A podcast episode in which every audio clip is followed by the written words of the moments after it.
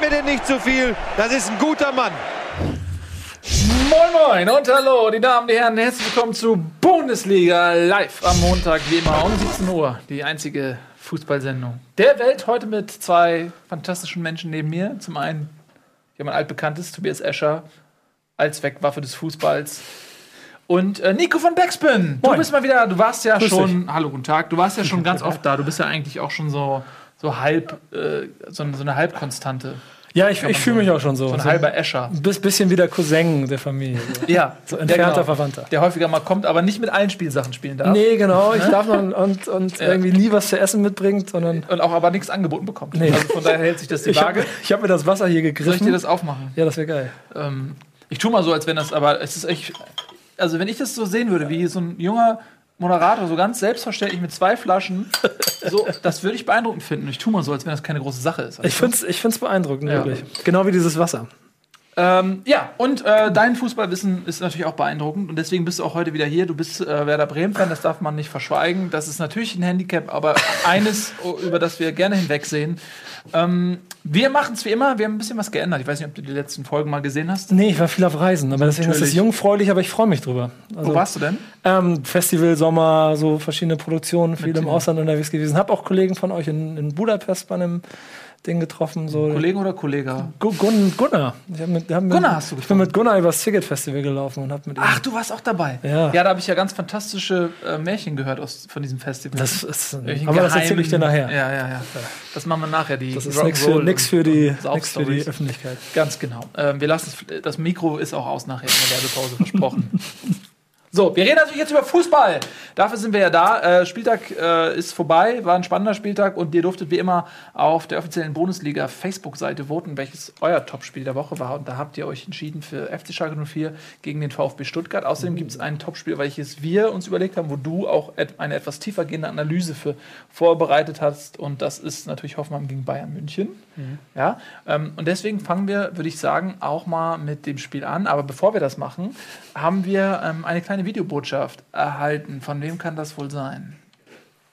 So, meine Lieben, gleich zu Beginn der Sendung will ich es mir nicht nehmen lassen, ähm, euch zu grüßen. Nils hat ja schon letzte Woche angekündigt, ich werde die Saison häufiger mal vorbeischauen. Ich freue mich sehr drauf und wünsche euch jetzt ähm, ganz, ganz viel Spaß ja, mit der Sendung heute.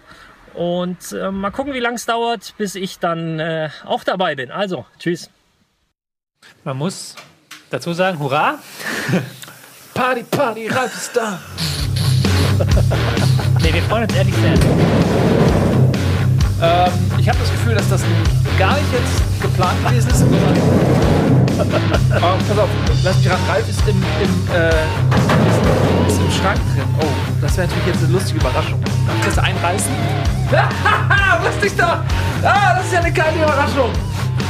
Moin! Schön, dass ihr. Das wusste ich wirklich nicht! Wir ich wusste das wirklich nicht. Wer allen steckt denn mit dir der Mann, Decke? Wir brauchen sofort einen Stuhl. Wir haben einen Stuhl. Wir haben einen Stuhl. Hast auch noch einen Stuhl mitgebracht? Oh, woher war hat Gunnar das eingefädelt? Dazu Drück mal ein kann Stück ich darüber, an Tobi. dieser Stelle noch nichts sagen. Das, ich wusste das wirklich nicht. Wusste Gunnar das? Ah, ich muss ja aufräumen ein bisschen. Oh, Mensch, Wie machen wir das denn Dann hier? rück ich mal ein bisschen. So, So. nimm mal Platz. War so viel, war so viel dreh Expertise, durch. da gehe ich automatisch noch einen Schritt weiter zur Seite. So, geht das mit, den Kabel, Ja, mit der geht, Kabellage geht. So, komm, das geht alles von unserer Jetzt, Zeit ab. jetzt Ja. erklärt sich alles. Meine Jetzt Güte. erklärt sich alles. Jetzt erklärt sich alles. Erzähl hat- mal. Ja, sind ja hier schon seit einer Stunde und wir wollten eigentlich runtergehen schon und hier unten besprechen. Und Ja. Gunnar hat uns vehement davon abgehalten, dass wir hier ins Set gehen vorzeitig. Ach so. Ja, super. Das ist eine gelungene Überraschung. Also zur Aufklärung, die Jungs wussten es äh, wussten's wirklich nicht. Also ihr wusstet es nicht. Wusst, also weiß das irgendjemand oder bist du, hast du dich da Es einer Woche... wissen, es wissen glaube ich, äh, drei Leute Bescheid. Ah, das ist Also plus He-Man. die, die mich dann hier Ja. quasi reingelassen haben. Ja. Aber es waren drei Leute involviert. Super. Und ähm, Orko, die Zauberin und Man at Arms. so, sozusagen. Ja. Ähm, sehr schön, der Chat dreht auch durch. Ma- Maximale Scripted Reality. Nein, es ist keine Scripted Reality, weil ich das nicht wusste. Tobi Das- wusste das- das, das nicht. ist Und Nico wusste das auch nicht. Nein. Weil Nico Keine wäre gar nicht Ahnung. gekommen, weil ihr beide Mal habt ja gucken, was hinter dir ist, Tobi. Ja. Ich habe ich hab, ich hab Tobi Jetzt gestern verstehe ich ja. Du hast mir vorhin gestern noch angelogen, als wir geschrieben haben. Ja, ist eine Notlüge. Na gut. So, äh, ich freue mich sehr, dass du da bist. Ich freu mich auch. zurück. Man Ähm, muss da jetzt natürlich sagen, jetzt bitte. wo Ralf wieder da ist, ja, haben wir, müssen wir einem anderen Experten Tschüss sagen. Oliver Kahn benötigen wir jetzt ja nicht mehr. ja, Oliver Kahn benötigen wir nicht mehr, das stimmt. Olli, ähm, sorry, das hat inhaltlich nicht gereicht. Müssen wir so einfach sagen. Ja, wenn du das schon ansprichst, äh, ganz kurz ähm, der Hinweis, warum wir Oliver Kahn in der Sendung hatten. Das war jetzt nicht irgendwie so ein, so ein Media-Kram, den wir gebucht haben, plus 20 andere Sendungen auch. Wir sind ja eh die Einzige. Sondern das hat er tatsächlich für, für Bundesliga gemacht. Der Grund ist, ähm, ich war bei ihm in der Sendung zu Gast. Der macht eine Sendung ähm, für die, also auf Samsung Smart TVs irgendwie läuft und äh, die heißt Kanalyse. Darin analysiert Oliver Kahn die Fußball-Bundesliga. Und da war ich zu Gast, weil Oliver Kahn hat sich gesagt, wer ist der Beste, den ich haben kann? Der hat dann abgesagt. und dann, irgendwann haben die mich angerufen. Auf Platz 148.000 der Liste. Und dann war ich bei, bei Oliver Kahn in der Sendung zu Gast. Und ähm, ich habe ihm aber gesagt, Oliver, ich komme nur, wenn du auch bei mir in die Sendung kommst. Und dann haben wir uns in der Mitte getroffen und er hat gesagt, ich nehme was auf für euch. Ex exklusiv. War es war exklusiv für uns. Genau, ähm, also checkt das mal aus, Kahn-Analyse mit Oliver Kahn und ich bin auch in einer Sendung zu Gast, das war das ist super. Und da haben wir auch einen Ausschnitt da. Da haben wir nämlich auch einen Ausschnitt da. Ihr müsst euch gar nicht wegbewegen. Ihr könnt direkt hier das euch angucken. Bitteschön. Und hier sitzt jetzt unsere Verstärkung für heute, Nils Bohmhoff von den Rocket Beans. Schön, dass du da bist. Ja, schön, dass ich hier sein darf. Danke. HSV-Fan wahrscheinlich Ja, auch, es tut ne? mir sehr leid. Es ist nicht mehr zu ändern, posthum. Ist Okay, so. Olli, da sind wir gleich bei den Abstiegskandidaten, oder? Würde ich mal sagen. Der HSV? HSV immer ganz großes Drama. Da gebe ich das schon. Gut, jetzt äh, in der letzten Saison ging es so einigermaßen noch, aber ich kann mich noch an zwei Relegationsspiele erinnern äh, vor zwei oder drei Jahren. Das war schon absolut Wahnsinn, was der HSV aber da also abgezogen hat. Aber ich bin ja ein riesen HSV-Fan, das darf man auch nicht vergessen. Tatsächlich? Aber lass, lass mal noch mal auf die aktuelle Situation kommen. Also das Hamburg-Abstiegskandidat, das ist ja jetzt nicht weit her, so weit hergeholt, Nee, oder? überhaupt nicht. Nee, ganz Weil ich, also ich persönlich habe im Moment zumindest Probleme damit, wer sind denn die Abstiegskandidaten dieses Jahr? Ja. Dadurch, dass du Stuttgart und, und Hannover wieder reinbekommen hast, ist schon nicht so einfach Das ist dieses eine Jahr. sehr, sehr starke Liga. Ähm, Ich bin auch mal so durchgegangen. Man, man, als Hamburger fragst du dich immer, okay, welche Mannschaft könnte noch schlechter sein dieses Jahr? Hat sich auch viel verändert. Das kannst du wahrscheinlich besser beurteilen als ich. Aber so gefühlt als Fan hat sich der Fußball auch viel verändert. Ja, ist richtig. Der Trend ist eindeutig. Der Trend auf Trainer äh, zu setzen, die jung sind, die unverbraucht sind, die meistens auch in, den Unter, äh, in dem Unterbau der jeweiligen Vereine schon gearbeitet haben, in den Jugendleistungszentren gearbeitet haben, die schon einen sehr, sehr guten Zugang auch zu den jung- jungen Leuten haben. Trotzdem würde ich es mir wünschen, dass auch, ähnlich wie ein Zinedine Zidane es bei Real Madrid macht, dass auch die ehemaligen Fußballspieler es begreifen, dass auch sie großartige Trainer sind, aber nur dann, wenn sie bereit sind, nach ihrer Karriere wieder bei Null anzufangen. Wenn sie bereit sind, sich ja. weiterzuentwickeln, sich weiterzubilden, dann sind, haben sie natürlich noch mehr zu bieten. Alles klar, Nils. Vielen Dank, dass du heute da warst. Ja, danke dir. Ja, Danke war, euch. sehr, war sehr interessant. Dankeschön. Ja. Und äh, ja, nächste Woche gibt es natürlich auch wieder eine Kananalyse, dann aber nur mit Olli und ohne Nils. Schade. Ciao. Hast du gerade gesagt, ich gucke irritiert? Du guckst am Ende ein bisschen irritiert, so als ob du denkst, oh ja, Jungs. War Ja, schön gut, hier. das, war eine, das war ja auch eine ähm, hitzige Debatte. Das, das meiste, ich habe mich ja mit Oliver Kahn richtig angelegt, Ja? äh, weil wir auch unterschiedliche Meinungen hatten zum Pressing. Und deswegen, Das ist ein Thema. die Prügelei haben sie rausgeschnitten.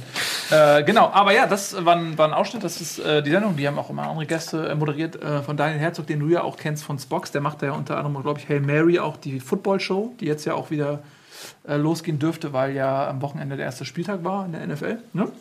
Genau, der ist auch am Start mit einem anderen Kollegen noch im Wechsel. So, so viel dazu. Ähm, dann kommen wir jetzt endlich mal zur Fußball-Bundesliga. Äh, wir haben gerade eben gesagt, wir fangen mit ähm, den beiden Topspielen an, die die Community und wir. Warum meldest du dich? Bumper.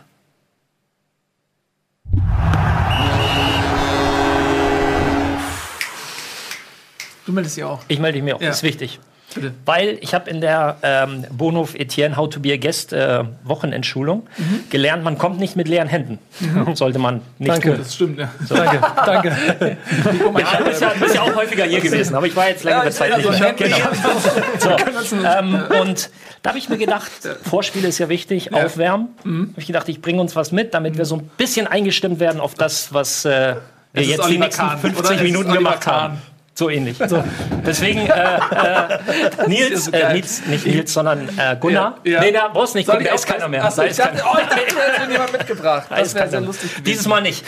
Also, Ja. äh, Gunnar, würde ich sagen, ähm, Gunnar überreicht uns das Geschenk.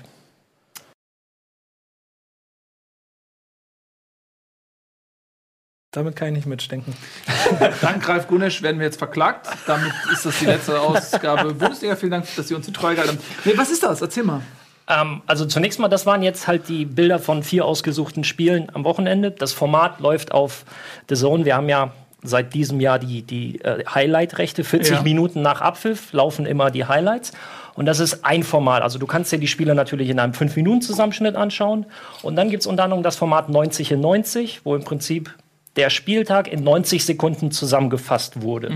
So, und da haben wir jetzt von The Zone freundlicherweise für heute, mal sehen, wie wir das für die nächsten Wochen hinkriegen, ähm, die Genehmigung bekommen, das zu zeigen. Die vier Spiele durfte ich in, mit Gunnar zusammen aussuchen. Also wir haben die Szenen ja gesehen von, von, vom Bremen-Spiel, vom Bayern-Spiel, vom Dortmund-Spiel und vom HSV-Spiel? HSV-Spiel. Und jetzt sind wir, glaube ich, so ein bisschen in der Bundesliga drin. Ähm, Gibt es jetzt jede Sendung so Geschenke, Gunnar? Also, du, das ist Messlatte hängt auf jeden Fall sehr hoch gerade. ja, Also, wirklich wahr. ich habe mein Eistier auch wieder runtergestellt. Ja, Und, aber das ist Pfirsich. ja. Ja. Ähm, super, Ralf. Ich bin begeistert. Das ist, ach, jetzt kann die Sendung beginnen. Äh, Das heißt, ähm, demnächst kannst du dir in 90 Sekunden wirklich alles zusammenholen, was am Spieltag passiert ist. In den 90 mal 90 in 90 sind natürlich alle Spiele drin. Ja. So, wir hatten, mussten uns jetzt für vier entscheiden. Okay, aber das sind ja vier gute Spiele, die ihr genommen habt. Ja. Ne? Ich bin zufrieden. Ich bin sehr zufrieden. Ich freue mich sehr. Es ist so ein bisschen wie, als wenn äh, Jesus kommt und sagt: Ach, es ist jetzt schon auch im Januar ein bisschen Weihnachten. Oder. Was haben wir? September. Ja, im September. Ja, haben September. Lass uns Im anfangen. September. So, wir fangen an. wir fangen an. So, jetzt aber äh, wirklich mit dem Spiel, was äh, ich vorhin angekündigt habe. Ähm, Hoffenheim Bayern ist unser Spiel und Schalke zu Hause gegen Stuttgart ist das äh, Community-Spiel, was ähm, unsere Fans auf Facebook gewotet haben. Hast du die Facebook-Seite offen? Die habe ich offen. Können wir die einmal ganz kurz zeigen, dass wir auch mehr Klicks bekommen? Wir brauchen Likes und Klicks. Und ähm, der Rechner ist gerade wieder rausgegangen. Der Rechner ist rausgegangen. Aber hier sie ist sehr schön. Wir können es alle bezeugen, oder? Ach, Ja, die schön, also die hat richtig viele So schön. Likes auch schon. Was ist, Da. Likes ist gut bei Facebook, ne? Ah, ja. Ja, Reichweite immens. Gut, äh, dann, man sieht es jetzt gerade. Und Da könnt ihr jede Woche voten. Ich mache das immer Ja. hier schön. 540. Herzchen war für Mainz Leverkusen, haha für Augsburg Köln, aber gewonnen hat der Wow-Smiley. Schalke gegen Stuttgart. Schalke gegen Stuttgart. Super. Und damit fangen wir an. Tobi, du hast ja auch eine kleine Analyse dazu vorbereitet. ähm, Hm, zu Schalke Endergebnis jetzt nicht, 3 zu 1. Du, ich habe nicht zu allem eine Analyse. Frage ich über Ähm, Nico. Hast du das Spiel gesehen? Ja, ich habe mir schön den Sonntag äh, genüsslich dahingesetzt. Und das Lustige war, dass ich in den zehn Minuten, wo quasi dass das Spiel sich entsch- entschieden hat, dann ganz kurz in der Küche war, mir was zu essen zu machen, komme wieder und denke mir, was ist, was ist denn hier passiert? Aber genauso muss dieses Spiel halt eigentlich auch gewesen sein vom Gefühl. So. Also, Ja. Hättest du die erste Halbzeit äh, analysiert, hättest du gemerkt, Schalke schießt am Anfang die Tore. Und danach verwalten sie nur noch. Ja, ja, genau, aber genau so war das ja auch. Also ich meine, also, also von, vom Spiel, Schalke macht schnell ein Tor, Stuttgart äh, geht zwar sehr euphorisiert, also jetzt im- von meinem, bei meinem Punkt her in dieser Saison, man merkt aber doch, dass noch nicht alles so ganz funktioniert. Und dann war es auch alles eher so, ja, eigentlich ist das Spiel jetzt schon weitestgehend durch. Und dann äh, kommt für mich auch so aus heiterem Himmel auf einmal dieser Ausgleich. Und ähm, dann muss es ja Anfang der zweiten Halbzeit, was ich dann halt nicht leider gesehen habe, aber genauso wieder losgegangen sein. Schalke macht einmal Vollgas, zeigt Stuttgart die Grenzen auf. Und die haben dann in der, in der zweiten Hälfte dann halt nicht mehr die Möglichkeit zurückzukommen. Insofern wahrscheinlich am Ende auch ein wichtiger Sieg für Schalke so, aber ich hätte es auch nicht anders erwartet, ehrlich gesagt. War das so einfach, ähm, dass Schalke einfach mal einen Hebel umschaltet und Stuttgart die Grenzen aufzeigt? Oh, jetzt, Ja, was heißt, ja, was heißt so einfach? Grundsätzlich ist dann natürlich so ein Doppelschlag für einen Aufsteiger, der mit Euphorie in die Saison startet, nicht immer leicht zu verkraften. Ähm, aber es ist andersrum auch nicht so leicht, das dann über einen kompletten Zeitraum zu halten. Ähm, aber ja, sie haben die Tore gemacht. Das ist im Endeffekt das Entscheidende. Und das ist halt fast schon ein Unterschied zur letzten Saison bei Schalke, wo ja auch die Effizienz nicht unbedingt der, so der große, das große Plus der Schalker war. Es war halt so ein bisschen komisch, weil Schalke hatte das ja eigentlich im Griff so gehabt, aber Tedesco war selber nicht zufrieden, hat dann irgendwie nach einer halben Stunde plötzlich auf eine Viererkette umgestellt, wo man eigentlich gedacht hat, da ist ja gar nichts los. Aber er hat selber nach der Pressekonferenz gesagt, dass er unzufrieden war, dass seine Mannschaft so passiv war. Und er halt wollte, dass sie wieder ein paar Meter weiter vorrücken. Haben sie dann nicht getan und die Umstellung ging dann super nach hinten los. Und dann war es halt, du hast ja eigentlich gesagt, das 1-1 fiel ja so aus dem Nichts heraus so ein bisschen. So eine typische Flanke, die eigentlich für Terodde gedacht ist, die aber dann einen anderen Abnehmer findet und Schalke hat dann wirklich die Halbzeitpause gebraucht, damit Tedesco da die Ansage machen konnte, so wir wollen wieder früher stören. Und das haben sie dann auch gemacht. und haben dann direkt zwei Tore hinterhergeschoben. Ja, das ist oftmals halt dieser psychologische Aspekt, dieses Gefühl, ja, wir haben das Spiel im Griff. So läuft. Der Gegner ist nicht unbedingt gefährlich und wir haben das im Griff, aber ein 1 zu 0 ist halt noch ein verdammt, ist halt kein deutliches Ergebnis. Da musst du halt immer damit rechnen, dass irgendwas passiert. Dann halt diese, oh Jungs, komm, dann äh, geben wir jetzt noch mal Gas, noch mal auch mit der Neuausrichtung noch mal an das erinnert, was, was der Matchplan ist. Dann schießt man zwei Buden und ja, dann fand ich es nicht besonders schwierig, das zu verwalten. Also das war dann ordentlich. Ja. Klar wünscht man sich als Trainer dann aufs Vierte zu gehen, weil mit dem Vierten machst du den Sack zu und dann ist das Thema beendet. Was ich bei Schalke halt aber auch insgesamt faszinierend fand, die machen diesen überraschenden, für mich total überraschenden äh, Coup gegen Leipzig und holen sich diesen Sieg. Mhm. Ähm, haben einen Trainer, der unheimlich ambitioniert in das Ganze reingeht. Dann gibt es dieses Wechseltheater ähm, um Hövedes. Äh, dann eine unglückliche Positionierung vom Trainer in dieser Situation, die gerade gebogen werden muss in diesem Verein, wo es eh die ganze Zeit drunter und drüber geht. Und ich finde, man hat am Anfang auch in den Vorberichten sofort gemerkt, wie das jetzt alles schon wieder so ein kleines bisschen wackelt da. So, oh, mhm. müssen auch aufpassen, ob das jetzt auch wirklich ist, das ein Fehlstart, wenn wir jetzt nicht auch noch heute Stuttgart aus der Halle schießen und so. Und dann machst du das Tor und dann finde ich das ganz interessant, was du gesagt hast mit der Pressekonferenz, dass dann ja offensichtlich die Mannschaft entweder sich zu sicher oder zu unsicher war. So, oh Gott, das funktioniert ja gerade. Mhm. Du sprichst da ein paar Sachen an auf Schalke Heidel ist ja auch durchaus bei Fans äh, umstritten. Dann gab es da jetzt auch so ein Plakat. Genau. Irgendwie 70 Millionen Transferausgaben, 50 Prozent Tradition äh, verscherbelt dabei.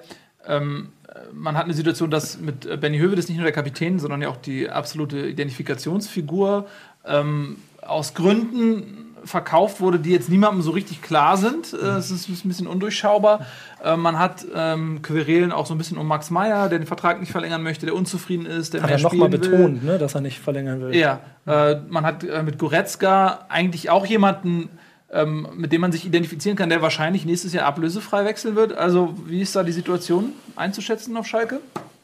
Das ist richtig schwierig, weil du hast, das, diese, dieses Fanrumoren hast du ja gemerkt. Da gab es ja die Plakate und jetzt haben sie nochmal Identitätsschänder, haben ja, sie den genau. Heidel genannt, was schon richtig extrem ist. Wo du eigentlich denkst, okay, der Saisonstart ist jetzt insgesamt nicht schlecht, das gegen Hannover hätte nicht sein müssen, aber jetzt haben sie das Spiel, haben sie, fand ich, nach der, in der zweiten Halbzeit dann souverän runterverwaltet. Aber du hast halt dann im Hintergrund diese Querelen, das halt schwierig ist, weil Schalke ist halt ein Verein, der verkaufen muss so ein bisschen. Die haben halt nicht dann kannst du halt einen Sané, einen äh, Draxler, Goretzka, die kannst du halt auch nicht gegen ihren Willen halten, wenn sie nicht wollen. Merkst du jetzt bei Goretzka und Meier, die ihren Vertrag einfach nicht verlängern wollen und Schalke kann das nicht bieten. Aber irgendwie weiß ich nicht warum. Weil ich, jetzt bin ich vielleicht ein bisschen zu naiv, aber ich finde, dieser Verein ist so groß und da sind hundertprozentig auch genug Leute im Hintergrund, die die finanziellen Mittel hätten, um da vernünftig etwas aufzubauen. Es scheint aber genauso wie bei deinem Lieblingsverein oder ist früher auch bei anderen, so Köln war das ja auch immer so ein Thema, wo etwas aufgebaut wird und dann sofort so ein kleines bisschen durch zu viele Köche so Unruhe in den, in den Pott kommt und dann so, so, so sich negative Energien entwickeln. Und die merke ich bei Schalke schon viele Jahre. Weil eigentlich, wenn man den Dortmund- und Schalke-Weg vergleicht, äh, es gibt doch eigentlich keinen Unterschied. Also nicht, nicht bei den Vereinen, ich meine aber in den Möglichkeiten. Ja, ja, ja, Entschuldigung. Aber in den Möglichkeiten dem Potenzial der Leute drumherum. So eigentlich müsste doch auch der FC Schalke in der Lage ja. sein, so ein, so ein Standing sich aufzubauen, wie es Borussia Dortmund geschafft ja, hat. Woran liegt das denn? Liegt das an der Erwartungshaltung im Umfeld? Liegt das einfach Jetzt nur am Erfolg? Ich meine, es gab ja auch mal eine Zeit in Dortmund, ähm, als man ähm, nach der Meisterschaft 2002 dann in ganz schlimme finanzielle Probleme kam und lange Zeit auch ähm, ja, eher im unteren ähm, Tabellenregion zu finden war, bis dann ähm, man sich dann da wieder rausgekämpft hatte. Hattet ihr das Gefühl, war das zu der Zeit in Dortmund ähnlich wie auf Schalke oder ist da doch schon ein Unterschied im Umgang auch? Mit Misserfolgen, also ich, ich glaube nicht, dass du die Situation mit der der Dortmunder damals vergleichen kannst. Dafür ähm, sind die Schalker nicht so offensichtlich in finanzieller Notlage und müssen gezwungenermaßen wirklich auf sehr, sehr günstige bzw. sehr junge Spieler zurückgreifen. Die Situation gibt es auf Schalke nicht ähm, wenn man jetzt einfach fragt, wie hast du Schalke die letzten Jahre wahrgenommen? Nehmen wir exemplarisch die Zeit Jens Keller. Mhm. Dann kommt viel Theater, dies und das. Aber wenn du dir mal die Tabellenplätze anschaust, dann war das unter Keller, glaube ich, mit die beste Zeit ja, ja. in den letzten genau. fünf, sechs, sieben, glaub, acht Jahren. Punkte Champions League. Ja, und Rangnick war noch besser und dann ja, ich, das, das Lamka sind sie Meister geworden. Das ist halt das, woran sie sich messen, so ein bisschen. Ja, aber, aber trotzdem, wenn ich dich nach der Wahrnehmung frage, wie siehst du Schalke? Dann, dann fällt, ja, die waren ein paar Mal in der Champions League, kommt irgendwann, aber es kommt eher, ja, hier Theater, da Theater, ja, genau. viele Köche. Ja. Ähm, So eine generelle dann wird von ganz oben noch, ne? noch, Ja. noch reingeredet. Ähm, Heidel versucht da Ruhe reinzubringen. Jetzt ist die Frage, hat das was mit fehlender Geduld zu tun, dass bereits jetzt schon diese Plakate, diese, diese Kritik kommt? Wer hat die fehlende äh, ähm, Geduld? Ist es die Presse? Sind es die Fans? Ist es der Vorstand, der Aufsichtsrat? Da kommt halt einfach sehr viel Gemengelage zusammen. Ich fand das super interessant, dass genau das, immer diese Unzufriedenheit da war und auch von oben. Wenn Tönnies jedes Jahr dann irgendwann angefangen hat, auch natürlich seine, sein Klavier mitzuspielen in der Unzufriedenheit, weil man Champions League-Kandidat äh, ist auf Schalke. Ähm, und im letzten Jahr es total ruhig geblieben ist. Und das war ja, glaube ich, sportlich die schlechteste Saison seit Jahren. Also der hat sich ja wirklich zurückgehalten. Und ich, ich, ich, ich kenne ihn nicht, aber ich stelle mir das vor, da sitzt er da in seinem Büro und ballt die Fäuste und beißt sich auf den Finger und möchte gerne was sagen. Aber denkt sich, nein, wir lassen den Heidel mal arbeiten, der macht mal Ruhe. So.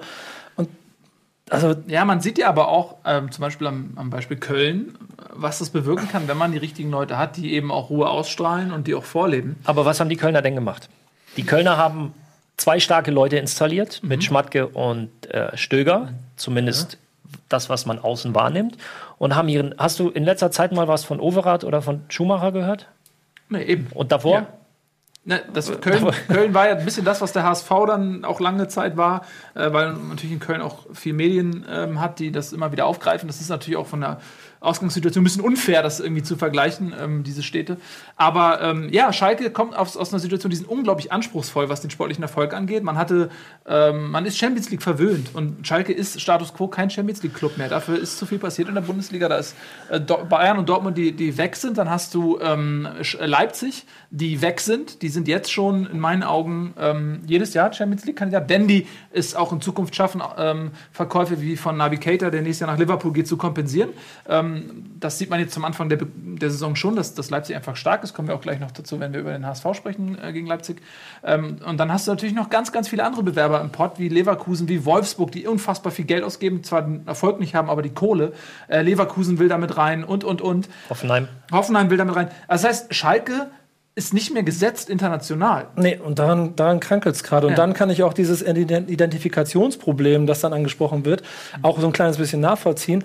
Ähm, bin, bin ja selber, ich meine, ich bin Bremen-Fan und dann kriege ich mit, dass, nur als Beispiel, kriege ich mit, dass Pizarro keinen neuen Vertrag kriegt. Und dann bin ich als Fan erstmal und denke mir, ah, scheiße, Identifikation. Und das war so ein großer, das ist der größte Bremer Stürmer der letzten zehn Jahre.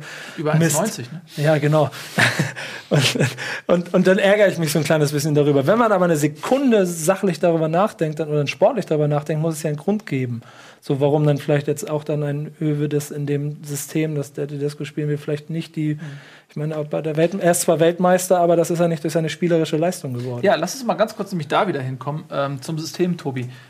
Schalke spielt schon auch mit Dreierkette, also mit drei gelernten Innenverteidigern. Warum ist Benny Hövedes sportlich nicht so wertvoll für Schalke? Das kann ich dir tatsächlich gar nicht beantworten, weil ich eigentlich gedacht hätte, dass er da gesetzt ist. Aber man hat ja trotzdem gute Leute. Also man hat mit Nastasic hat man sehr stark, mit Kehrer hat man einen, der jetzt auch wieder ein sehr starkes Spiel gemacht hat, der auch sehr stark in der Öffnung ist und auch nach vorne gehen kann. Und du hast halt Naldo, der gesetzt ist als zentraler Verteidiger in der Mitte. Also Hövedes wäre dann rechts oder links eher gewesen. Und da war es ja offensichtlich so, dass Tedesco nicht gesagt hat, du hast eine Stammplatzgarantie und die wollte er eigentlich haben. So. Das ist halt das Problem gewesen, glaube ich, so ein bisschen, dass die beiden so Und kann so eine Identifikationsfigur, die man dann eigentlich nicht auf die Bank setzen kann, dann vielleicht auch zu einem Problemfall werden wie in Bayern? Und da schlage ich gleich mal die Brücke zum nächsten Spiel, nämlich Bayern, äh, äh, Bayern München, wo Müller ähm, im Prinzip eine ähnliche Position hat wie äh, Benny Hövedes, der eben auch Identifikationsfigur des Vereins ist, aber sportlich nicht mehr unumstritten. Und man sieht ja, welche Unruhe so eine Konstellation in einen Verein bringen kann. Ja, der kann vielleicht äh, Ralf uns ein bisschen weiterhelfen, weil es ist ja auch oft so, dass neue Trainer kommen und erstmal versuchen dann so ein bisschen an der Hierarchie zu rütteln. Also ich weiß nicht, ob das so ein, das sagt man immer so, ob das, äh, Ist das so, so? ob das so ein Klischee ist oder ob das tatsächlich so ist. Man hat ja, er hat ja auch Hövedes, um das kurz auszuführen, sofort als Kapitän abgesetzt, so, Ja. was auch so schon als Zeichen galt so ein bisschen. Also das ist ja oft so, dass man da, dass der neue Trainer versucht irgendwas zu rütteln, dass das dann die alten Spieler auch nicht unbedingt mögen. ich, es geht noch nicht mal so sehr darum, bewusst Strukturen zu verändern, bewusst Hierarchien aufzubrechen. Aber Trainer wollen natürlich in, irgendeiner Form ihre Handschrift ähm, dann auf die Mannschaft transportieren. Und dann kommst du dahin und, und bist vielleicht der Meinung, dass es mit dem einen oder anderen Spieler nicht so gut klappt. Das ist natürlich immer eine persönliche Präferenz so. Und ähm, ich finde es durchaus legitim, dass man bei einem Verein, wir gehen jetzt mal zu den Bayern über, äh, bei einem Verein wie dem FC Bayern ganz klar sagt, es gibt keine Stammplatzgarantie. Im weitesten Sinne, weil dafür sind es einfach A, zu viele Spiele. Du kannst nicht Mittwoch, Samstag übers ganze Jahr spielen. Und B ist die Qualität einfach viel zu hoch. Ich meine, jetzt lässt du den Müller draußen und dann hast du aber immer noch elf nahezu Weltmeister auf dem Platz oder potenzielle Welt- und äh, Champions League-Sieger. Äh, willst du mir nicht sagen, dass das da eine schlechtere Mannschaft ist, so, so, so gern ich Thomas Müller spielen sehe?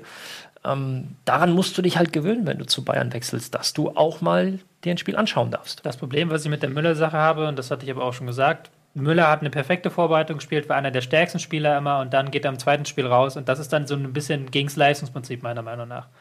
Und jetzt kommt er wieder rein und spielt 90 Minuten. Das hat halt dann nicht wieder, spielt 80 Minuten und hat das hat halt dann nicht gepasst in diesem Spiel, weil er auch die als Rolle einfach nicht gepasst hat, weil er da offensiv, ähm, auf rechts außen völlig verschenkt war. Also es ist halt so eine schwierige Geschichte. Ja, ist es auch so, so ein Ding, wenn, wenn nun Müller, der hatte ja eine, für seine Verhältnisse ein schwieriges Jahr letzte Saison. Die Statistiken sind gar nicht so schlecht, aber auch in der öffentlichen Wahrnehmung war das eine schwache Saison von, von Thomas Müller. Und jetzt spielt er so eine starke Vorbereitung, habe ich auch so gesehen. Und ist es dann vielleicht auch vom, vom Trainer versäumt worden, ihn auch mal stark zu reden und mal, auch mal zu sagen, okay, Junge, äh, ähm, gerade bei, bei Müller, glaube ich, ist auch viel Kopfsache. Ähm, ich stärke dir jetzt mal den Rücken demonstrativ, indem ich dich in einer von, von vermeintlichen Schwächeperiode einfach mal auch dann stark mache. Ich meine, bei Ancelotti, wenn man sich das alles anguckt, was er in seiner Karriere erreicht hat, braucht man nicht über Qualität zu reden. Vielleicht aber eventuell, sein, seine Fußballphilosophie sich irgendwann ausläuft und ob es dann vielleicht nicht mehr der modernste Ansatz ist, das ist so der eine Punkt. Aber der weiß auf jeden Fall mit Profis und Stars umzugehen. Das hat er schon immer, immer bewiesen. Ähm, dann aber finde ich genau diesen Punkt so ein bisschen kritisch, denn auch Müller, der spielt ja nicht erst seit gestern bei Bayern München, der weiß ganz genau, dass da 30 Spieler sind und davon 20 erste Elf.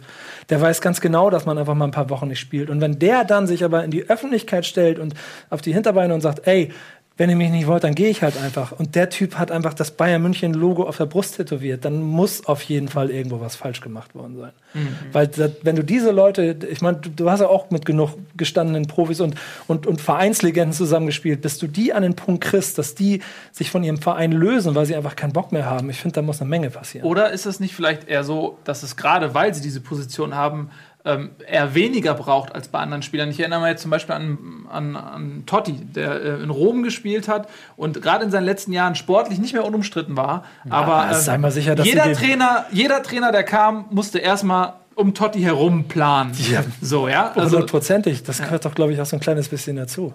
Also wenn du dieser Ikonenstatus, den Spieler hat.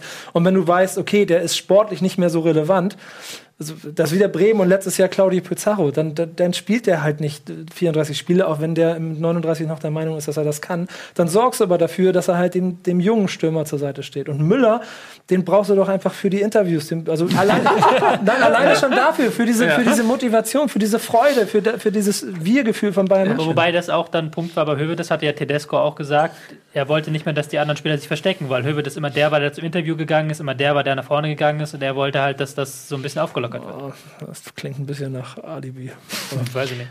Na komm, naja, aber das ist dann halt, das ist dann, dann ist aus Tedescos Sicht Hövedes sportlich nicht mehr unantastbar. Richtig, genau. So, ja. und das ist aber eine Konkurrenzsituation, die sich in einem Hochleistungsumfeld wie dem Profisport, der muss sich jeder stellen. Auch ein Totti. Und wenn Totti Mist gebaut hätte, hätte der Trainer ihn früher oder später nicht mehr auf die Bank gesetzt. Vielleicht muss Totti fünfmal Mist spielen, bevor er auf der Bank spielt und beim anderen ist es schon nach dem zweiten oder dritten Mal der Fall, ja. Aber am Ende geht es auch um den Kopf des Trainers. Und wenn mein Spieler aus der Trainersicht auf dem Platz nicht das umsetzt, was ich von ihm verlange und deswegen der Erfolg gefährdet ist und somit mein Job, handle ich. Aber bei Müller ist ja nicht der Trainer gefährdet jetzt, oder?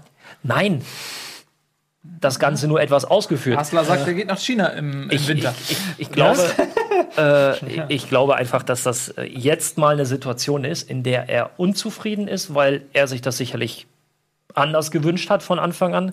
So, aber jetzt geht die Champions League nächste Woche los und dann spielt er da und dann spielt er in der Bundesliga und dann darf er vielleicht in der Bundesliga einmal Pause machen. Aber dann hat er von fünf Spielen vier gemacht und das schauen wir mal. Ist froh über die, die, die ja. Pause. Ich glaube, Champions League ist immer ein guter Indikator, weil da ähm, meistens die Trainer ihre beste Elf spielen lassen. Ähm, gegen Anderlecht jetzt? Ja, gegen Anderlecht vielleicht eher nicht, aber in den Top-Spielen, sag ich mal. Ja, ähm, klar, gegen PSG. Äh, gegen PSG wird sich äh, zeigen, wo Ancelotti seine Top-Elf sieht, denke ich mal. Denn da wird nicht äh, rotiert. Ähm, äh, Tobi, du wolltest was sagen? Ich wollte, ähm, wir können ja gleich nochmal über das Spiel reden. Ich Gerne. Wollte, aber vielleicht mal, ich, ich bräuchte neue Produkte zu Hause. Ich bräuchte da irgendwelche Vorschläge, was Oh, ich okay. anschaffen kann, weil ich habe ein bisschen mal. zu viel Geld übrig. Ähm, pass auf, ich guck mal eben, was in der Tasche habe. Ah, hier, pass auf. Hui. Gut aufgepasst. Ja, das sind. Und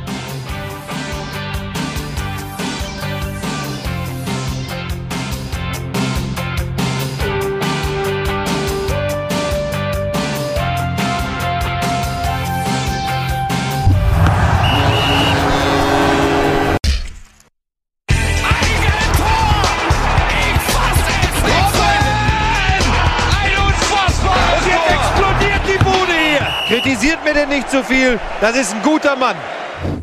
Herzlich willkommen zurück bei Bundesliga Live heute in illustrer Runde. Nico ist da, Ralle ist heute wieder da. für diese Saison. Und ihr seid da, das freut uns sehr. Wir haben gerade ähm, schon das von euch gewünschte Spiel Schalke gegen Stuttgart analytisch und emotional auseinandergenommen.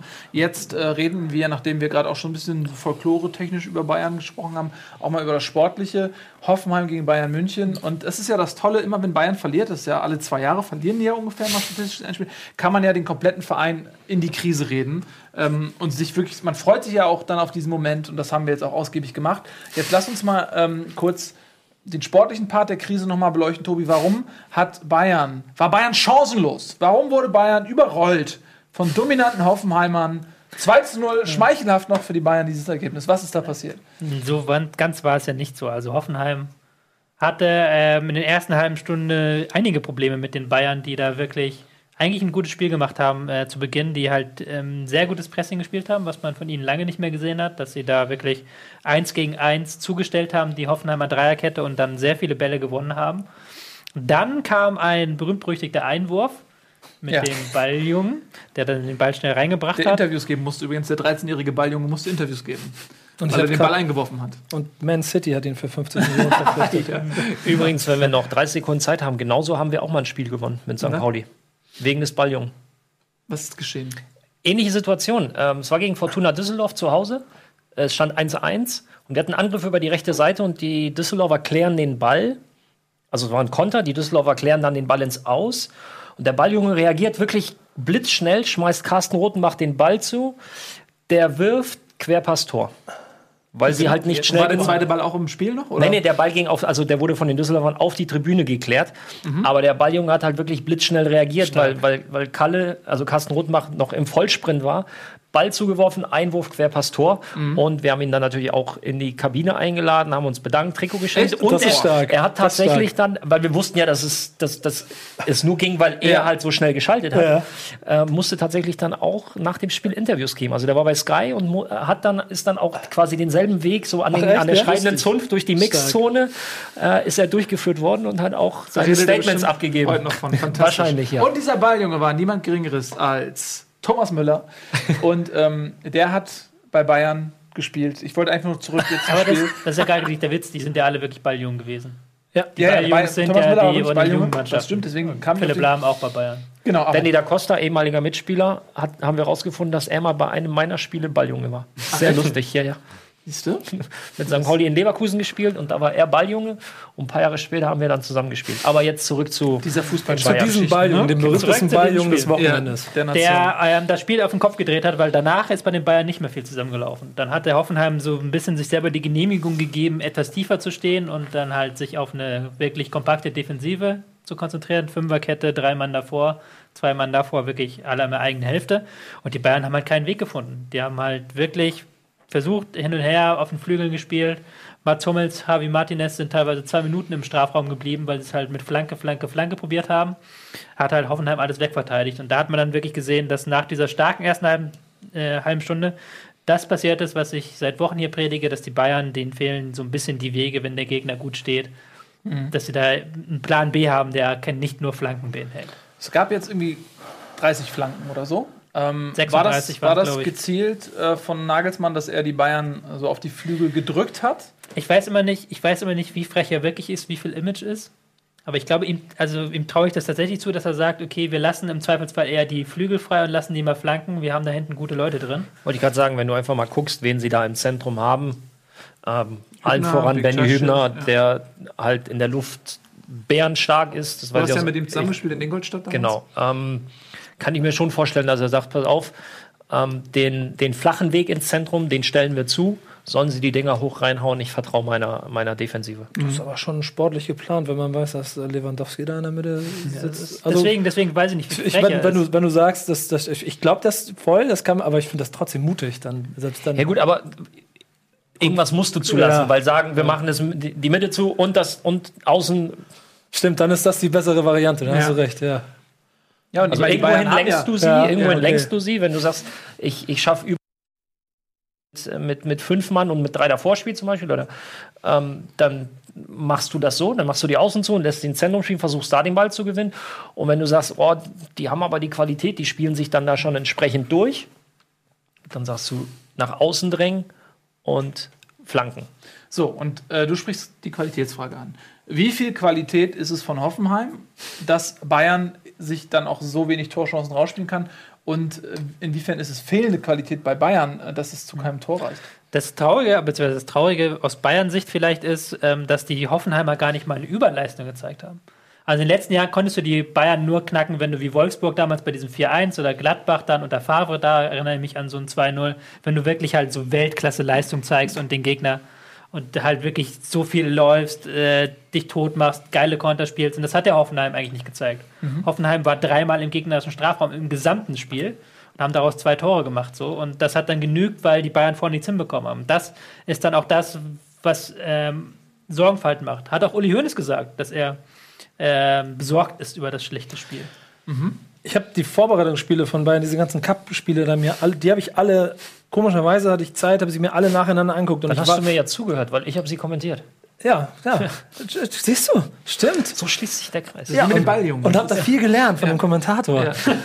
auf zu lügen, weil in den Spielen war nichts zum Lernen. Nee, Sind aber wir mal ich- ehrlich, die waren nicht gut. Nee, die, das war eine Katastrophe. Und das, was ich daran äh, äh, am schreckendsten fand, dann treffen zwar so zwei Supermannschaften auf einem bestimmten Niveau, aber trotzdem habe ich ein, also für mich dann vielleicht als äh, Laie oder so, einen krassen Abfall in der Qualität bei Bayern München gesehen, sobald der Gegner angefangen hat, man ein bisschen ernst zu machen, wer das auch immer gewesen ist. Liverpool überra überraschend stark. Und das hat sich so ein bisschen äh, weitergespielt und das, was ich in der Saison bisher von Bayern München gesehen habe, das ist nicht mehr dieses souveräne, der Gegner kann machen, was er will, die prallen an uns ab, sondern sobald irgendwas nicht ganz funktioniert, habe ich das Gefühl, wackeln die. Und das, das finde ich erschreckend. Aber ich würde das trotzdem halt noch nicht abschreiben. Ich meine, das- die Bayern sehen auch, okay, Mannschaften überlegen sich jetzt was gegen uns und die werden natürlich jetzt da sitzen und sagen, okay, wenn die jetzt, wenn das jetzt eine Mannschaft kopiert von dem, was Hoffenheim gemacht hat, müssen wir uns was überlegen.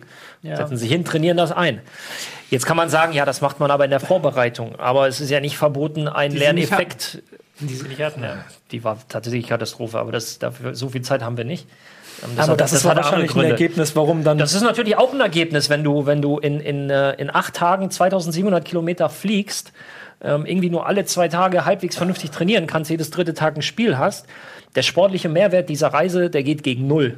So, das hat vielleicht marketingtechnisch was, zumindest kurzfristig was gebracht, weil langfristig, wenn du nicht den Erfolg hast ähm, auf, auf Vereinsebene, dann bringt dir das beste Marketing nichts. Die Vereine, die, die, die Leute wollen, wollen Mannschaften, die Erfolg haben. Ja. Ist So. Bayern an einem Punkt, wo sie wahrscheinlich dann nur ganz kurz als Ergänzung äh, sagen, wir sind für die Bundesliga stark genug, wir müssen jetzt uns nicht irgendwie acht Wochen äh, konzentriert auf die Bundesliga vorbereiten, sondern da, die sind an einem Punkt, wo die sagen, wir müssen wirtschaftlich mit den großen Europas so nachziehen, dass wir diese Marketing ähm, Gewinne in diesen in Asien und Amerika, dass wir die höher einstufen als vielleicht so eine Vorbereitung für die Bundesliga. Ja, das mag ja sein, aber du darfst dann trotzdem auf der anderen Seite das, äh, die Balance zum sportlichen, zur sportlichen Vorbereitung nicht vergessen, weil das alles basiert ja auf dem sportlichen Erfolg, Da kommt- nicht auf Marketing. Aber da kommt auch noch dazu, selbst wenn Bayern München eine, Entschuldigung, bescheidene Saison spielt, dann werden die im schlimmsten Fall Dritter oder, oder und spielen nächstes Jahr trotzdem Champions League. Und Ja, das aber ist für die Dritter, in, Dritter bei, in, in Deutschland zu werden für den FC Bayern, weißt Das du, was ist mir das klar. heißt? Ja, das ist mir vollkommen klar. So, das, und, und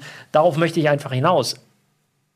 Wenn wir jetzt länger drüber sprechen würden, was wir nicht tun, weil wir kommen jetzt zum Sportlichen, die haben sich, die schauen das, sich das Spiel natürlich jetzt auch äußerst intensiv an und sagen, ey, wir müssen den Jungs noch Plan B, C und D an die Hand geben, weil jetzt Mannschaften auf sie treffen. Es sei denn, Tobi grätscht dazwischen und sagt, nee, so clever sind die nicht. Was Ich, ich, weiß es nicht. Ich glaube es halt nicht im Moment, weil ähm, sie ist halt in dem letzten, man hat in den letzten einem Jahr unter Ancelotti so eine Rückwärtsbewegung gesehen, was das angeht. Und die sind in diesem Punkt halt gegen genau diese Mannschaften, die kompakt stehen, äh, Lösungen zu finden, sind sie schlechter geworden. Und das ist jetzt halt die Frage, ähm, wie sie das, woher Ancelotti diese Ideen nehmen soll. Ich habe da im Moment keine Fantasie, weil ähm, die hätte er sich ja auch schon vorher arbeiten können. Mhm. Die hätte man auch schon vielleicht wann anders brauchen können. So hätte man auch in der Vorbereitung brauchen können diese Ideen. Mhm. Es ist aber allerdings auch nicht so einfach ähm, gegen Ja. eine Mannschaft, äh, die dann sich so defensiv präsentiert und auch so äh, taktisch diszipliniert und gut eingestellt ähm, wie Hoffenheim, dass man äh, sich da Torchancen rausspielt. Ähm, Aber das hat Bayern doch letztes Jahr Ja, auch nicht davon man- abgehalten, jemanden trotzdem 6-0 aus der Halle zu schießen. Ich sag Dortmund. So, Dortmund hat gespielt gegen Freiburg und und zwar gegen zehn Mann, wo wir auch gleich nochmal drüber sprechen Ja, können. Es stark. gab da ja auch Können eine wir jetzt Szene. direkt. Und Dortmund hat sich, äh, ich weiß gar nicht, wie, wann ist er in der ersten Halbzeit ist er noch runtergeflogen, hat sich irgendwie 60 Minuten die Zähne ausgebissen an zehn Freiburgern. Das zeigt ja, dass äh, das nicht so einfach ist, ähm, dass auch andere Spitzenclubs Probleme haben. Ähm, lass uns über das Dortmund-Spiel reden. Warum hat Dortmund es nicht geschafft, gegen Freiburg zu gewinnen? Hat das ähnliche Gründe wie Bayern gegen Hoffenheim? Ähm, jein, weil Freiburg natürlich spätestens mit dem, eigentlich schon vorher, aber spätestens mit dem, mit der roten Karte nur noch hinten drin stand. Also das war halt wirklich dann Handball, was da gespielt wurde. Ähm, die haben dann wirklich Viererkette, fünf Leute davor, kein Stürmer, kein gar nichts vorne drin, haben auch keinen einzigen Angriff mehr zustande gebracht. Und dann ist es halt natürlich, wie du sagst, schwierig, gerade wenn du halt so ein neues System hast. Neuer Trainer, neues System ist jetzt nicht so, dass sie so viel Zeit hatten, das einzutrainieren. Und da hat man dann gemerkt, okay, diese Abläufe, die sie haben, die sind, sind gut, aber die, wenn dann wirklich der Gegner super gut steht und du halt in einer statischen Situation bist, dann bringt halt dieses Hochdynamikspiel nicht viel. So, Ja, Freiburg hat natürlich in Unterzahl gerade diese statischen Situationen immer wieder Ja, provoziert, weil anders hast du keine Möglichkeit, selbst Mannschaften auf höchstem Niveau, auf noch oder nee, das klingt jetzt despektierlich, aber wenn City gegen Liverpool spielt, ist das halt was anderes als SC Freiburg, auch wenn ich Freiburger Fußball sehr mag. Selbst Liverpool ist untergegangen, weil sie es nicht geschafft haben, City in die Statik zu bringen. Und Freiburg hat es wunderbar gemacht. Freiburg hat wirklich Riegel aufgebaut und hat gesagt, okay, hoch werden wir das Ding nicht gewinnen, aber wir werden auch nicht verlieren. Wobei man dazu sagen muss, dass Liverpool zum Zeitpunkt der roten Karte 1-0 hinten gelegen hat und natürlich dann die Ambition, eine 1-0 zu retten für einen Verein wie Liverpool auch nicht das gleiche ist wie Ja. 0-0 für Freiburg. Ja. Habe ich dich ausargumentiert. Ich könnte aber so viel Zeit. Er hat Ja, ja Flügel, er hat du die hast ja Flügel recht. offen gemacht. Nein, aber, aber Ja. ähm, Liverpool hat tatsächlich weiter mitgespielt. So. Freiburg musste es nicht, es stand 0-0. Und dann wird's halt, ist halt einfach schwer. Freiburg will es aber auch dann, glaube ich, nicht, oder? Freiburg hat auch vorher schon nicht mitgespielt. Ja, aber ich glaube schon, dass im Laufe des Spiels äh, so die Streichphilosophie ist ja nicht nur ermauern, sondern Streichphilosophie ist ja auch Fußballspiel. Ja, ich glaube Ich glaube schon, dass das im Laufe der, des Spiels dann noch ein bisschen aktiver geworden wäre, einfach weil du dann die Sicherheit hast. Okay, wir schaffen es jetzt, die Dortmunder vom Tor fernzuhalten, wir schaffen es hier, das Ding zu Null zu halten. Und jetzt starten wir auch mal Angriffe, aber mit zehn Mann, Also also, ich neun das- Feldspielern. Aus, aus Bremer Fernsicht und Erfahrung, immer wenn die angefangen haben, gegen die großen Mannschaften mal mitspielen zu wollen, dann hast du fünf Dinger gekriegt. wenn du es nicht gemacht hast, dann hast du es vielleicht sogar geschafft, dir einen Punkt zu holen. Und ich glaube, wenn wir bei Bayern, bei Dortmund und äh, ich weiß nicht, vielleicht nur Leipzig mittlerweile oder so, da, glaub, da fangen sie alle an. Da sind wir dann wieder beim HSV. Kommen wir gleich zu. Ähm, lass an, uns erstmal noch zuzumachen. Ja, noch mal kurz über, über Freiburg und auch diese Szene mit der Ja. roten Karte sprechen. Ähm, ich weiß gar nicht, ob es das erste Mal war, jetzt seit Einführung des Videobeweises, dass ähm, so eine Entscheidung revidiert wurde von einer gelben. Also der Schiedsrichter hat die Aktion gesehen, ja, er hat sie bewertet und er wurde dann durch den Videobeweis quasi ähm, nochmal. um dich reinzugrätschen. Ja. Es war nicht in diesem Sinne die erste, aber es war die erste, wo der Schiedsrichter sich die Szene selber nochmal auf dem Bildschirm, der ja am Rande des Spielfelds steht, angeschaut Aber hat. nachdem er wahrscheinlich die. Ja, er hat nicht nur, aber nicht nur auf den Mann auf dem Ohr gehört, sondern hat Ja. halt dann sich nochmal selber angeguckt. Und als er es dann selber nochmal gesehen hat, ähm, hat er gesagt, okay, das muss man. Genau, hat er die Szene neu bewertet, also hat sich selbst korrigiert. Und ähm, was ich persönlich super finde, ähm, weil das sind genauso Szenen, man hat hinterher gar nicht mehr das Bedürfnis, über die Szene groß zu sprechen, weil man das Gefühl hat, ja, sie wurde fair bewertet. Ähm, genauso wie bei den Elfmetern, äh, die wir gesehen haben. Beim HSV-Spiel gab es einen äh, Elfmeter, der keiner war, nie im Leben. Und durch den Videobeweis wurde das revidiert. Äh, auf der anderen Seite gab es beim Schalke-Stuttgart-Spiel einen Elfmeter, der einer war, ähm, der dann gegeben wurde durch Videobeweis. Und jetzt eben auch diese Foul-Situation, wo man am Bildschirm sitzt und sagt, ey, komm, Alter, der tritt den Schmelzer ins Krankenhaus, ähm, wenn es da nicht rot gibt, wo dann? Und dann wird das kuriert. Und ich, und ich persönlich finde, ähm, das, der Videobeweis hat sich bislang sehr bewährt. Es ähm, ähm, gibt weniger Situationen, wo man dann auch wochenlang später noch drüber reden will und sagen will, ey, da wurden wir richtig beschissen. Ähm, aber was mich ein bisschen verwundert hat, ist, dass ein Christian Streich, der ein absoluter Sympathieträger ist, ähm, total hämisch auf diese Situation reagiert hat, mit hämischem Applaus. Ähm, Das war, in- das war in Richtung, in Richtung Bank, glaube ich. Das war Nee, ich glaube schon, das war das so. Weil Christian Streich ist zwar ein netter Kerl, was so Aussagen angeht, aber was Schries angeht, ist er schon eine richtige Furie. Das war auch in der Vergangenheit schon, dass er da mal ähm, wirklich vom Leder gelassen hat und auch den vierten Offiziellen dann ordentlich belabert hat. Ja. Also der ist auch bei den Schiedsrichterkreisen nicht beliebt. meine, meine zwar Frage an dich. Ähm, du hast die ganze Situation vor Augen. Ja. Die Körperbewegung, die, die, der, der Profifußballer jetzt, diese Ja. ganze Körperbewegung, wie er da hingeht, findest du, dass er versucht, ihn zu verletzen? Nein. Er, Ist es dann nicht- zum Ball, er kommt zu spät und trifft ihn halt scheiße. Ja, er trifft ihn scheiße. Aber Also ist das keine automatisch eine rote Karte?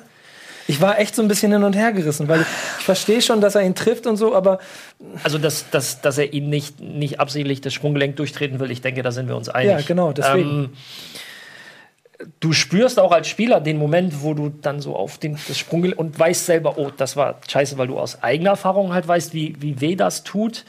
Ist das jetzt rot? Ich kann die rote Karte verstehen, ja. Also für mich ist das ganz klar rot, weil es muss ja nicht, er muss ja nicht mit Absicht reinspringen, aber er Das ist nimmt die ist- Verletzung in Kauf, Genau, wenn er ja, so ja, das- reingeht. das ist halt er nimmt halt in tatsächlich- Kauf, deswegen dass wenn er den Ball nicht trifft, ja. dass er dann den Gegner verletzen kann. Aber ich fand von seiner, ich meine das jetzt spitz, finde ich, aber von seiner Fu Beinbewegung wirkt es mehr so, als ob er davor wollte. Ja, und das mag da ja sein, aber trotzdem steigt er aufs Sprunggelenk und du Ja, siehst ja, okay. wie es wegknickt. Also Okay, das ist okay. halt, das Also ich glaube, dass es nicht beabsichtigt war. Also sein, seine Mimik und seine Körpersprache war für mich äh, so, dass er nicht beabsichtigt hatte, ihn umzutreten. Aber er hat es sich völlig verschätzt. Und wenn du in diesem Tempo mit, mit so reingehst in den dieser Mann, Dynamik musst halt. du damit rechnen, dass du halt auch den Gegner treffen kannst. Aber dann ist es doch auch bei, und ohne jetzt HSV, aber dann Ja. ist doch bei HSV Leipzig auch trotzdem vielleicht noch ein bisschen Diskussion, ob es nicht Elfmeter ist. Klar, haut er den Ball klar weg, aber er haut auch. ja, das mag ja sein, aber er, haut den. Ball weg. Er haut den Ball und weg, bei ja. Schmelle haut er nichts weg außer Ja, Sprunggelenk. Ja. Das ist halt, Das ist Okay, natürlich bin- blöd bin überzeugt. sowas, das stimmt, hast du recht, aber wenn er erst den Mann weghaut und dann den Ball, dann ist es faul. Und es gehen ja beide zum Ball und Eckdal trifft ihn zuerst. Und dann kollidieren Ja, okay. die Füße miteinander. Ähm, also, das ist für mich. Das stimmt aber schon, um das, ich finde das auch schon gut. Also um das jetzt mal auf den Punkt zu Ja, bringen. lass uns Ende da mal diskutiert kurz man drüber ein kleines reden, bisschen ja. drüber. Ich finde das auch schon klasse, weil das so ganz viel äh, Druck da rausnimmt. Sonst hätte, wenn das ein Elfmeter, äh, wenn es keine rote Karte gegeben hätte oder so, oder, oder bei Elfmetersituationen, dann redest du wochenlang darüber und dann ist es dieses ungerecht fühlen. Und jetzt gibt's das nicht. Weil Ja. jetzt gucken da fünf Leute drauf, plus die Millionen. Und die entscheiden und am Ende ist es dann doch kein Elfmeter. Ich würde ganz gerne auch eu- eure beiden Meinungen. Wir beide sind ja eher so aus Fansicht und du Ja. als, als Ex-Profi, du als ähm, Analyst, der auch damit sein Geld verdient. Wie seht ihr die Situation? Welche? Ja, den Videobeweis. Ist das, hat sich So das viel Zeit haben wir bewährt? nicht. Kannst du nicht alles in zwei, drei Sätzen? Deine. Nee, weil ich, ich persönlich bin kein großer Fan des Videobeweises. Das merke ich dir nämlich an. Ah, nee, das ist aber das, das hat wirklich, dafür müssen wir wirklich mal eine Sondersendung machen. Aber Hat auch seine Gründe, wie schon Ja. gesagt, die würde ich dann auch natürlich Nee, aber ich will entsprechend das jetzt ganz- Nee, die Zeit haben wir nicht. Denk in Überschriften, Ich möchte denk in Twitter-Headlines. Ähm, 150 Zeichen, los. Ähm, es hätte, ohne Videobeweis gab es gelb, ja. Der Videobeweis zeigt einfach nur auf, wie ähm, dramatisch brutal dieser Tritt war. Foul, zweifelsfrei, ein zu bestrafendes Foul, ein zu verwarnendes Foul, keine Frage. Der Videobeweis zeigt auf, ähm, dass das verdammt wehgetan haben muss, weil der Unterschenkel bzw. das Sprunggelenk so wegknickt. In diesem Fall. Das ist auch in Ordnung. Er hat die rote Karte bekommen. Regeltechnisch ist das okay. Die grundsätzliche Diskussion, Videobeweis, äh, Nils, das machen wir wirklich ein anderes Mal. Okay, nächstes Mal, wenn du da bist, Ja. machen, äh, planen wir am Ende 15 Minuten. Reicht das?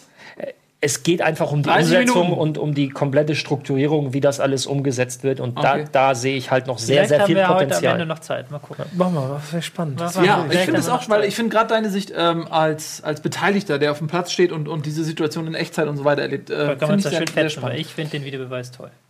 Du findest den Beweis toll? Ist das eine Überleitung? Oder? Nee, das kann Das war die Frage, Ich kann du hast doch die Frage Nein, gestellt. Das ist toll. Ja. Ich, so, dann können wir uns, Okay. können, damit die Zuschauer schon wissen, dann können Ralf und ich uns fetzen. Ja, das würde ich gerne sehen, dass ihr beide euch. Das würde mich Ich habe aber eine Überleitung, aber die ist, glaube ich, schon wieder nicht mehr Ich aktuell. nehme die trotzdem. Ähm, wir haben ja vorhin angefangen mit Freiburg Dortmund mit Gegner, defensive Gegner knacken. Ja. Weißt du, wer am Wochenende einen defensiven Gegner knacken konnte?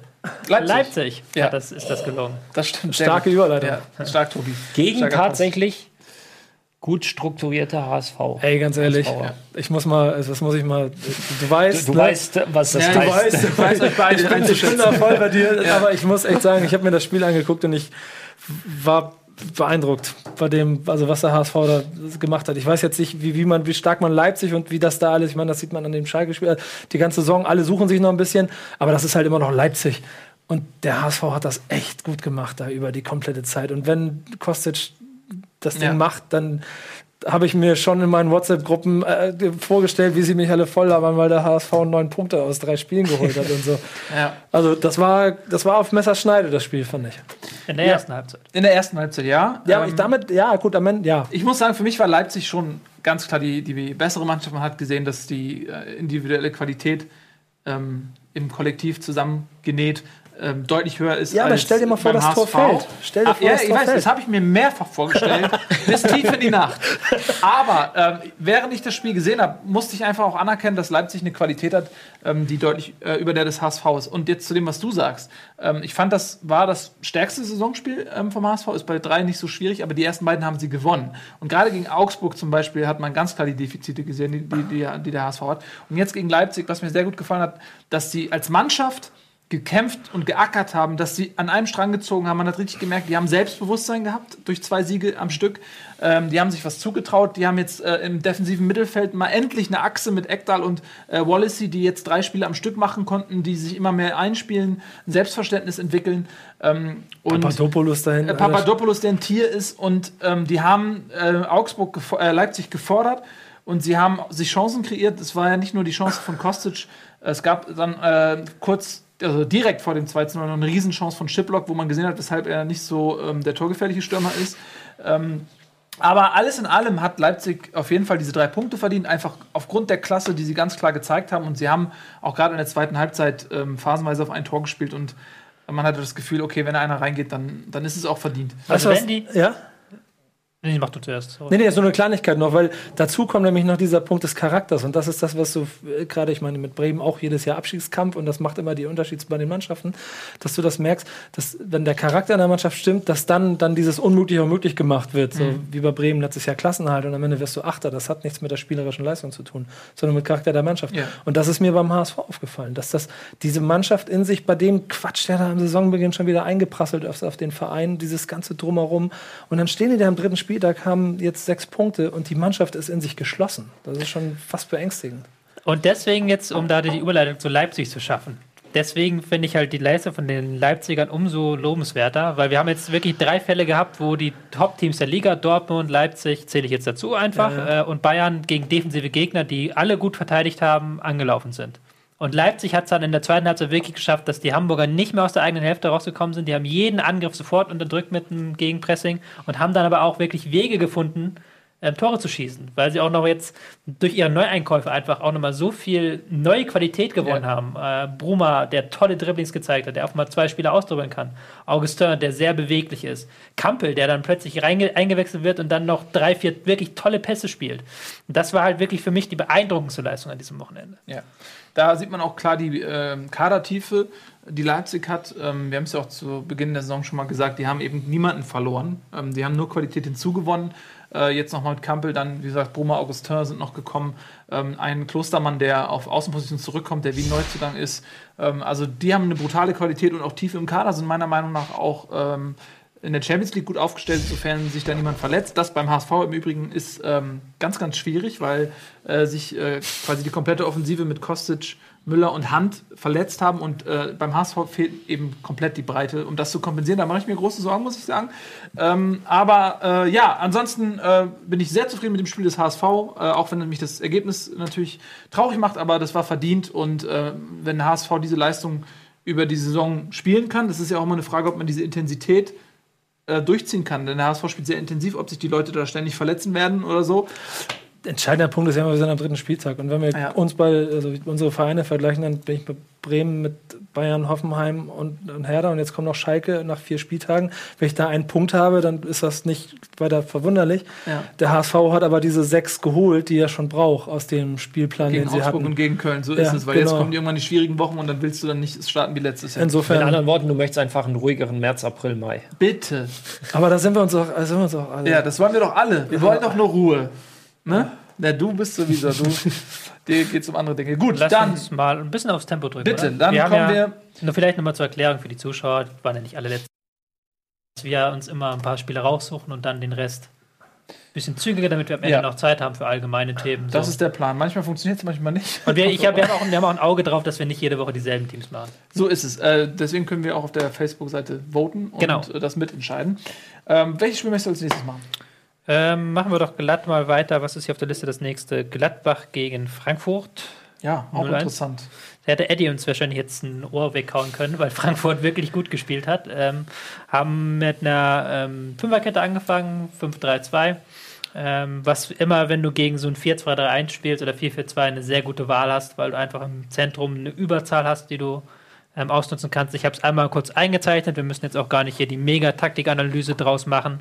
Es ist einfach das alte Spiel. Ich habe es ja auch schon so oft gesagt, weswegen sich dieses 5-3-2-1 in der Bundesliga immer weiter durchsetzt. Du kannst halt hier vorne, also in Schwarz die Frankfurter mit 5, äh, 1, 5, 3, 2, 1, äh, 5, 3, 2. Ähm, du kannst halt hier vorne die beiden decken. Im Mittelfeld hast du eine komplett klare Zuteilung. Ähm, du hast hier, wenn der, wenn der Gegner mit dem Zehner spielt, kannst du auch deinen Sechser dagegen stellen. Auf den Außen hast du auch eine klare Zuteilung. Und der einzige, der frei ist, ist halt hier, sind halt die ähm, Außenverteidiger und die haben immer, immer ein schweres Spiel. Erstens haben die wenigsten Mannschaften wirklich spielmachende Außenverteidiger und zweitens haben die dann meistens auch keine Anspielstation. Also die haben wirklich dann eine schwere Lage und so war es halt auch in diesem Spiel dann. Also Frankfurt hat das wirklich dominiert mit diesem 5-3. Äh, 5 Und wenn wir das jetzt so wunderbar da stehen haben, vielleicht dann auch noch mal zur Erklärung, was denn jetzt der große Vorteil ist oder was, warum es egal ist, dass die Außenverteidiger jetzt momentan frei sind. Weil wenn die hochschieben, hast du immer noch, ich nehme jetzt mal die Nummern, wie sie da aufgezahlt sind. Jetzt, jetzt schiebt die 17 hoch, dann schiebt die schwarze 13 schiebt raus, die 19 und die 3 schieben rüber und die 15 schiebt ein. Und du hast direkt wieder ähm, Gleichzahl auch auf Außen. Du hast Unterstützung. Wird der Ball rübergespielt? Genau so, So. Tobi. Ja. Genau. Wird der Ball rübergespielt? Also auf die 7 oder die 30. Genau. Schiebt sich das Ganze wieder zurück. Plus, du hast Ball noch die hier. Unterstützung. Genau. Spielen wir mal den Ball rüber, kann ich es mal zeigen. Dann Ja. schiebt der hier wieder hier vor, und dann schiebt der hier so raus, der hier Genau. rüber. So. Und dann hast du halt wieder eine schöne Plus, Situation du hast einmal hilft sich die Fünferkette gegenseitig. Plus, du hast die Unterstützung des Sechsers und der beiden Mittelfeldspieler in den Halbpositionen, die sich dann fallen lassen. Und in dem Fall die Nummer 11 hilft links, die Nummer 6 hilft rechts. Und ähm, ja, das ist im Prinzip die, der Vorteil einer Fünferkette, dass du dir, dass du jederzeit defensiv Dreiecke aufbaust und dich gegenseitig unterstützt. Jetzt war Frankfurt ja aber nicht nur defensiv ganz passabel unterwegs, sondern sie haben sie auch offensiv ein bisschen was bewegen können. Einmal ein Tor gemacht, ein, eins wurde aberkannt, auch von Boateng äh, abseits. Ähm, liegt das dann auch am System oder liegt es daran, dass an dem Tag die Spieler einfach auch ein bisschen besser waren als die Spieler von Gladbach? Du kannst halt mit den beiden Stürmern, ähm, ich versuche es nochmal kurz zurückzumachen. Zack. Du kannst halt mit den beiden, beiden Stürmern hast du halt hier vorne eine gute Ausgangslage schon mal. Wenn die sich viel bewegen, muss die gegnerische Viererkette viel machen.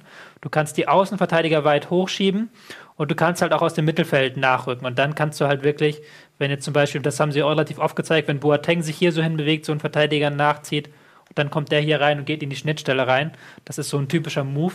Ähm, das ist halt schon ein bisschen überlegen, das System. Weswegen halt Hacking auch in der zweiten Halbzeit umgestellt hat. Er hat dann auch selber gesagt, ähm, okay, mit dieser Viererkette kommen wir nicht weiter, hat selber auf Dreierkette 3-4-3 umgestellt und dann hatte Gladbach, war dann wieder besser am Spiel.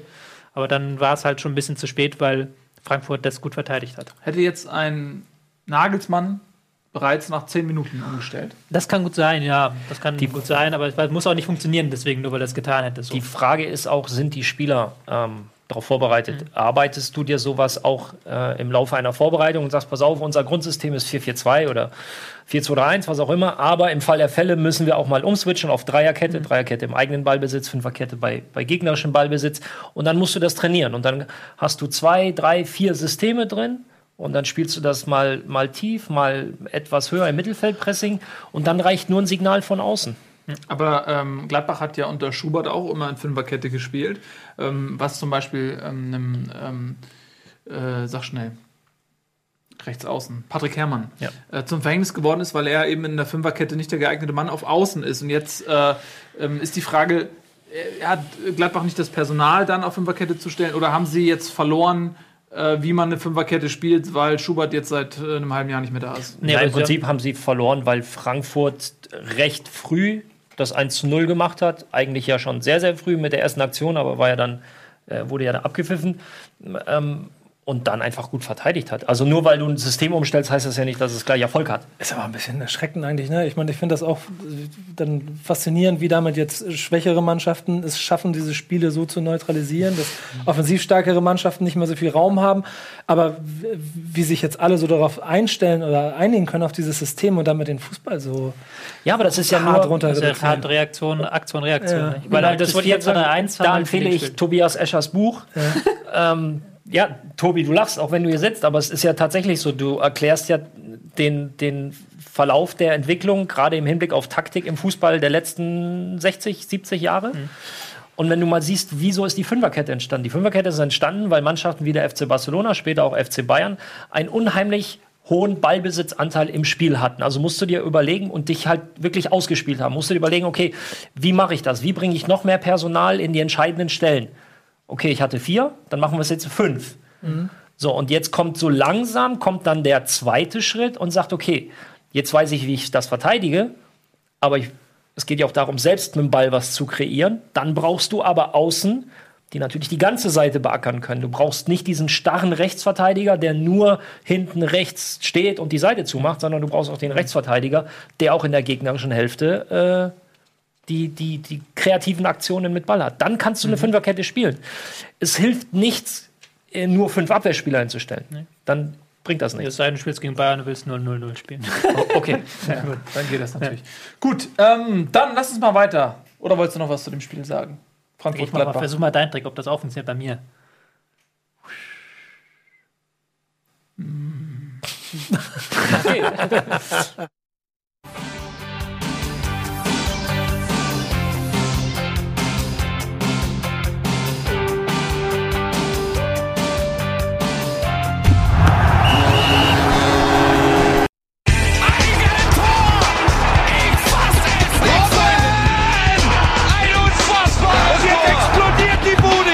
Kritisiert mir denn nicht zu viel. Das ist ein guter Mann.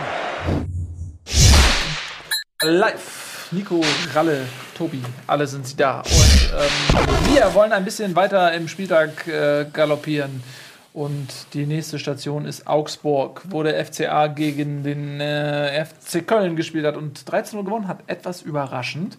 Ähm, zumindest, wenn man von der Saisonprognose vor dem ersten Spieltag ausgeht. Da hätte man das anders eingeschätzt. Allerdings ist Köln jetzt ähm, mit, nach drei Spielen mit null Punkten, stehen sie da. Hat Aber sie fahren jetzt nach London. Sie fahren jetzt zu AS London, das ist ein Aufbaugegner wahrscheinlich. Ähm, ja. Frage an Tobi: Ist Köln gerade einfach mega schlecht? Sind, ist der Ausfall von Modest, äh, also der Weg, Wegfall von Modest und der Ausfall von, von Risse, Bittenkurt war mal verletzt, das sind die Zuspieler gewesen von Modest. Ähm, ist das nicht zu kompensieren? Ist vielleicht ein äh, Hector in einem Formtief gerade? Ähm, oder war Augsburg einfach auch sehr stark? Ähm, man muss, kann es mit einer einfachen Zahl sagen, das hatte Jörg Schmatke auch schon gesagt, in der letzten Saison hatte man durchschnittlich 44% Ballbesitz. Jetzt hatte man in allen Spielen mehr Ballbesitz als der Gegner und jetzt gegen Augsburg sogar 60% Ballbesitz. Weil die Augsburger früh in Führung gegangen sind nach der ersten, mit der ersten Flanke, Finn Bogerson. Ähm, da darfst du nicht so frei stehen einfach, da müssen die Innenverteidiger besser einschieben und äh, wenn Sörensen da vorne steht und zum Kopfball hochspringt, muss er den Ball haben. Das wird Ralf wahrscheinlich bestätigen können.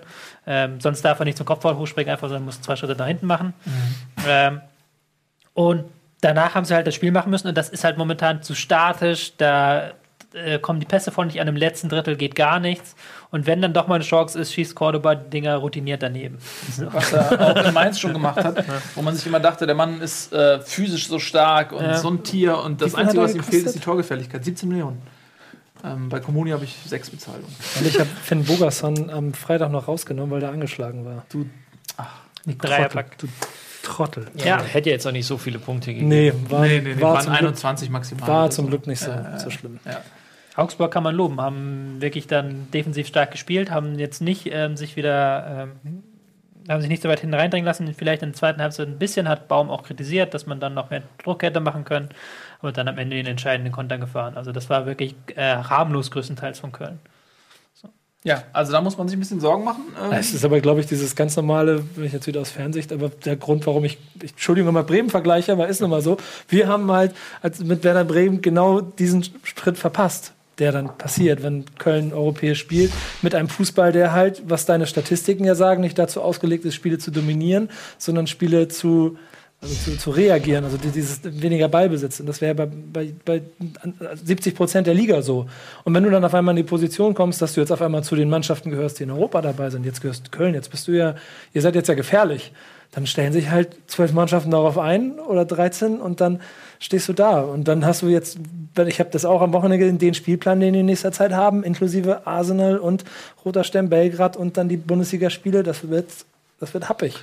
Wir haben es ja oft schon besprochen, hier auch eigentlich eher so im Zusammenhang mit Freiburg, die sich ja aus der Situation heraus verloren haben. Ähm, aber ist, Macht ist man das eigentlich absichtlich? Nein. Nee, aber wie ist das? Also Köln, mal- noch mal ganz kurz da, weil wir nicht so viel Zeit haben. Äh, Köln jetzt sehr schlecht gestartet mit Gegnern, wo man eigentlich hätte punkten können. Ja? Also Augsburg, ähm, auch HSV äh, zu Hause muss man eigentlich punkten. Ähm, und dann hast du jetzt ein paar Verletzungssorgen und musst jemanden wie Modest auf den das komplette Spiel zugeschnitten war ersetzen. Jetzt kommen eben diese Sp Spiele gegen Arsenal, äh, äh, Belgrad. Wie gefährdet ist Köln, dass man so richtig, richtig tief reinrutscht? Also hat man auch die Tiefe im Kader überhaupt, um diese Doppelbelastung dann auch noch zu fahren in so einer Situation? Also Ich sehe es jetzt nicht so rosig, dass man sagen kann, auch die Kölner landen definitiv zwischen 6 und 8. Ich meine, machen wir sich doch mal klar, die Liga ist doch, Entschuldigung, vorne sechs Mannschaften und der Rest spielt entweder eine gute Saison oder spielt um Abstieg. So, das ist, ist leider einfach so. Und dann gehört Köln da genauso dazu, wahrscheinlich. Und wenn beim Stürmer nicht der Knoten platzt und er nicht wieder 20 Hütten macht, dann wird es natürlich schwer. Aber das gilt ja für alle anderen auch. Und so. Der HSV, der Bremen, ich meine, alle da unten so. Selbst Leverkusen äh, fängt an, Fußball zu spielen und denkt, dass, die machen jetzt alles besser und stehen schon wieder an der gleichen Stelle. Also Ich sage, wenn es für die Kölner in der, in der Bundesliga gut läuft, 8 ist schon Gut. Optimistisch. ja. Ja. ja. würden, würden die auch unterschreiben. Also ein einstelliger Tabellenplatz äh, in die Richtung sehe ich die Kölner, wenn es positiv Momentan noch läuft. nicht, aber das wäre natürlich schön. Ich sage ja, wenn es Ja. wenn's, wenn's tatsächlich gut laufen sollte und sie vielleicht entweder früh ausscheiden, was ich den Kölnern irgendwie nicht wünsche. Das ist doch auch Allein Kacke. schon. Ja, doch ja. Kacke. Irgendwie willst du da hin und dann. Leute, das, willst das du war jetzt auch nicht. Ne? Es geht Ja. nicht so, dass ich Ja. das möchte. Oder dass sie vielleicht auch diesen Schwung, weil eine Euroleague kann auch Schwung geben, mitnehmen. Dann sprechen wir halt tatsächlich über Wenn jetzt- diese Tabellenplätze. Gegen Arsenal spielen und gegen Dortmund, da werden sie wenig Ballbesitz haben und dann können sie vielleicht andere Stärken wieder einbringen. Ja, stimmt auch wieder. Ja, das stimmt. Das, wird, das wird insofern spannend, wie sie da Ja. rauskommen. Mal, mal Aber schauen, wie Arsenal überhaupt aufläuft. Äh, traditionell nehmen die Premier League-Clubs die Euroleague nicht so ernst. Hat Manchester nicht daran gehindert zu gewinnen, ja, aber das war Ja, eine weil League wollen. natürlich bei Manchester irgendwann mal so Ja. weit war, dass ähm, sie nur noch über diesen Weg in die Champions League kommen konnten. Ja, du lachst aber es Ja, war, das war ist- tatsächlich so. Ich, ich, äh, so, ach Jungs, wir müssen ja Ja, Champions aber wenn du Tottenham siehst vor zwei Jahren, die haben ja gegen was gegen Dortmund oder gegen eine Euroleague gespielt, die haben komplett abgeschenkt. Dortmund, ja. Mhm. So, da, die haben halt die zweite Mannschaft aufs, Ja, aufs Feld geschickt. Genau, da muss man mal schauen. Also die zweite Mannschaft von Arsenal ist immer noch nicht so schlecht, aber mal schauen. Ähm, Ich gut. Köln auf jeden Fall die Daumen. das tue ich auch. Dann äh, kommen wir zu Mainz gegen Leverkusen. Du hast es gerade schon angesprochen. Leverkusen äh, möchte auch schön Fußball spielen. Das hat nicht so funktioniert jetzt in Mainz. Es stimmt diese Statistik, dass, Heinrich, äh, dass, dass Heiko Herrlich noch kein Bundesligaspiel gewonnen hat? Die ist korrekt. 13 Ja, noch Spiele und noch Keins bisher gewonnen. Das ist schon bitter. Es ganz ist ein bisschen bitter, ja. Ähm, aber ich glaube, das wird nicht ewig so gehen. Nee, das glaube ich auch nicht. Aber Aber für, jetzt. für einen Neustart nach so einer Saison ähm, von der letzten von Leverkusen ist das auf jeden Fall. Aber es war auch kein so schlechtes äh, Auftaktprogramm. Man musste gegen Bayern spielen. Ähm, da hat man sich nicht so schlecht verkauft. Dann hat man gegen Hoffenheim ne, gespielt, 2-2. Da war man gut unterwegs. Und Hoffenheim, brauchen wir nicht drüber reden, ähm, ist eine saustarke Mannschaft. Okay, jetzt hast du halt in Mainz mal verloren. Aber ähm, es war ein schwieriges Auftaktprogramm. Äh, wie äh, hast du das Spiel gesehen, Mainz gegen Leverkusen? Ähm, ja, bei Leverkusen haben wir letzte Woche schon länger geredet, bei dem Hoffenheim-Spiel. Ähm, schon wieder Gegentore nach Standards. Das scheint irgendwie so in der Ho- Leverkusener DNA drin zu sein und dann blöde Abwehrfehler. Mainz fand ich ähm, aggressiver als in den ersten beiden Spielen. Ähm, da haben sie es schon versucht, aber gerade gegen, gegen, ähm, gegen Stuttgart im letzten Spiel hat da überhaupt nichts stattgefunden. Und jetzt haben sie wirklich dann nochmal im Spiel gegen den Ball nochmal ein bisschen mehr Wucht gehabt und haben dann sich nach der Pause auch ein bisschen was getraut und das wurde dann belohnt zum 3-1. Ja, für Mainz auch ein wichtiger Sieg. Ne? Die brauchen auch die Punkte. Wird auch keine so einfache Saison. Nein, mit einem Trainer-Neuling, äh, also zumindest Bundesliga-Trainer-Neuling. Das muss sich auch erstmal alles finden. Die letzte Saison war jetzt ähm, auch eher medium durchwachsen, formulieren wir es mal so. Äh, insofern sind sie da tatsächlich froh über jeden, äh, jeden Punkt, jeden Sieg. Und jetzt vom Wochenende Heimspiel mit Energie gewonnen. Ja. Das war spielerisch nicht die Offenbarung, aber du hast es, du hast es sehr gewollt. Ich möchte den Leverkusenern diesen Willen nicht absprechen, aber ähm, es, es passte sehr wenig zusammen. Auch vor allem in den entscheidenden Situationen. Das sind ja dann oft diese, diese Nuancen. Stehst du einen Meter zu weit weg oder dieses Tore nach Standard-Ding. Ja. Ja. Man kann es, glaube ich, schön zusammenfassen. Ähm, in den Situationen, wo Leverkusen schläfrig war, war Mainz, War Mainz wach. effektiv, war, war, waren sie wach, ja. Gut, damit kommen wir, bevor wir gleich zu deinem Herzensclub kommen, äh, dafür nehmen wir uns die letzten Minuten. Ähm, Sehr schön. Wollen wir noch mal kurz über Nordderby sprechen, bei dem Bremen nicht involviert war. Wolfsburg gegen Hannover. Äh, Hannover ja auch mit äh, zwei Siegen gestartet, jetzt äh, nach dem Unterschied mit sieben Punkten. Sensationeller Start des Aufsteigers. Und Wolfsburg, ja, die immer sehr, sehr viel Ambition haben, sehr, sehr viel Geld in die Hand nehmen, aber wie so oft in letzter Zeit, ähm, ja, diesen nicht gerecht werden können. Ähm, jetzt 1 zu 1 sicherlich enttäuschend für Wolfsburg. Man ist 1 in Führung gegangen durch einen Freischuss von Didavi, dann kam Hanik mit der Hacke.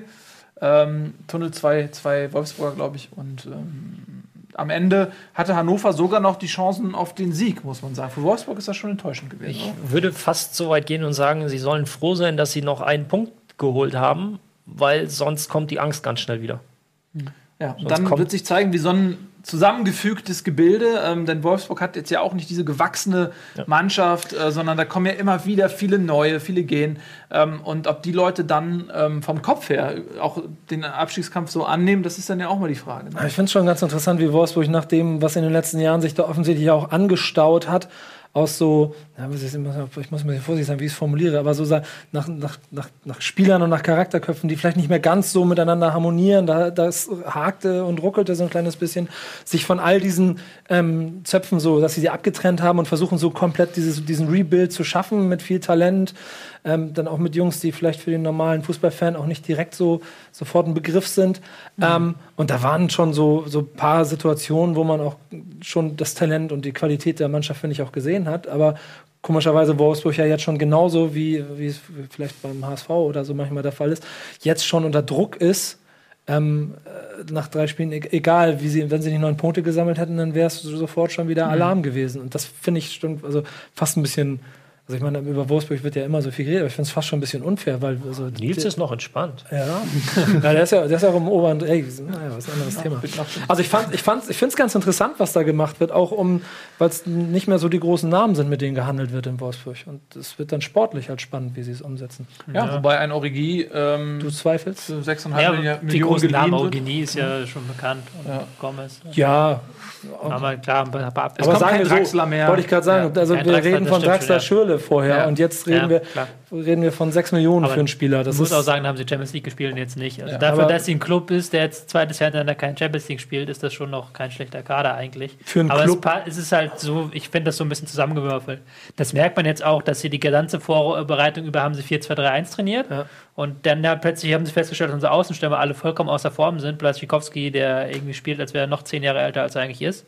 Und jetzt haben sie auf, auf Fünferkette umgestellt, aus dem Zwang heraus, weil sie einfach keine guten Außenspieler mehr haben.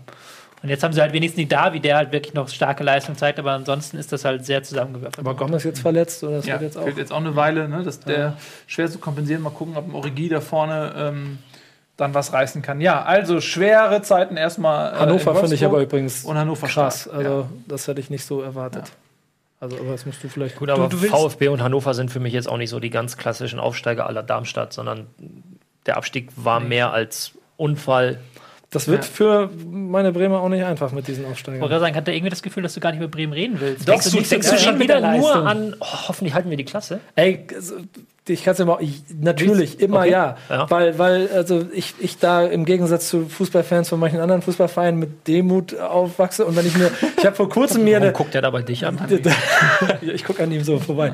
Nee, aber ich habe vor kurzem so eine hier Transfertabelle gesehen und sehe, dass wir weniger Geld ausgegeben haben als Mainz, als ich glaube nur Freiburg hat weniger Ge- Geld ausgegeben als Bremen.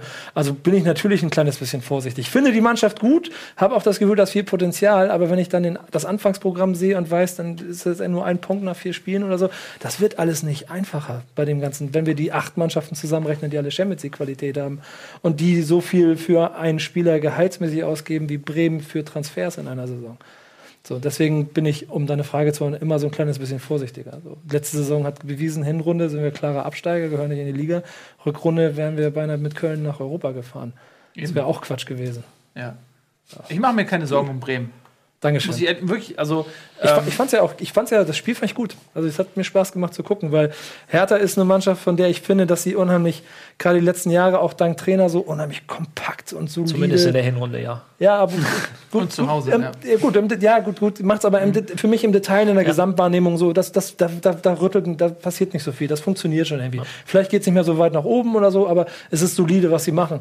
Und dann sehe ich Bremen damit auf Augenhöhe agieren und, und, und die, die, die beiden haben sich ja teilweise echt neutralisiert da und dann passieren zwei individuelle Fehler, es passieren zwei Tore, 1-1, alle können sich darauf einigen. Es fühlt sich am Ende aus Bremer Sicht auswärts dann nicht ganz so schlecht an. Ja, du sagst, Bremen hat nicht so viel Geld ausgegeben wie andere, aber dafür haben sie erfolgreich Geld ausgegeben. Wenn man äh, mal sieht, was ein Delaney zum Beispiel leistet, der schon Kapitän ist, der ähm, auch das Tor geschossen hat, Ja. ähm, ein äh, Augustinsson, der ähm, in diesem System mit Fünferkette auf der Außenposition auch eine sehr, sehr große Verstärkung ist. Ähm, also es gibt ja Vereine, wir haben gerade bei Wolfsburgs Neuzugängen gesprochen, die versenken dann einfach auch mehr Geld. Es muss ja nicht unbedingt Nachteil sein. Nee, das nicht. Ich bin auch mit der Kaderzusammenstellung voll zufrieden. Das ist aber genau das gleiche wie bei allen anderen Mannschaften auch. Da dürfen ja auch keine vier Leute verletz- verletzen. Dann wird es gleich eng.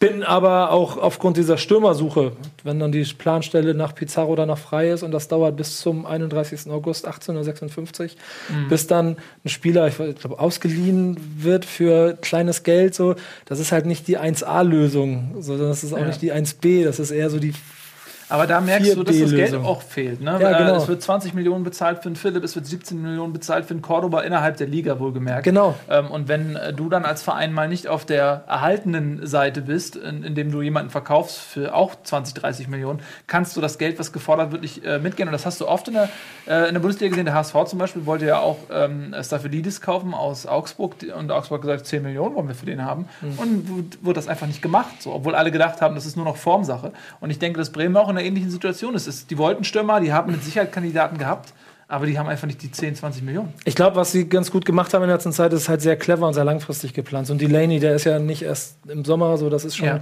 ein Jahr vorher eingetütet. Augustinsson genau das Gleiche. Mit den beiden Eggesteins bauen sie sich da ganz langsam, ganz sukzessive, je nach Altersstruktur, gerade auch für zwei Planpositionen, was auf, was ein bisschen länger bleibt. Die haben auch langfristige Verträge so. Du musst halt immer erstmal so die eine Saison wieder überleben, um den nächsten Schritt zu machen. Und deswegen, wenn wir also wenn Bremen einen einstelligen Tabellenplatz schaffen würde, würde ich den heute sofort unterzeichnen. Glaub aber eher, dass das, ich habe wieder einen harten, harten Mai, glaube ich. Das wird anstrengend. zum- bis zum Danke, dass du das. Mai noch hinten dran geschoben hast. ich habe auch überlegt, hoffentlich kommt dann auch was. Ja, äh, noch vielleicht ein, zwei Worte zu Hertha. Also, äh, ich finde. Entschuldigung.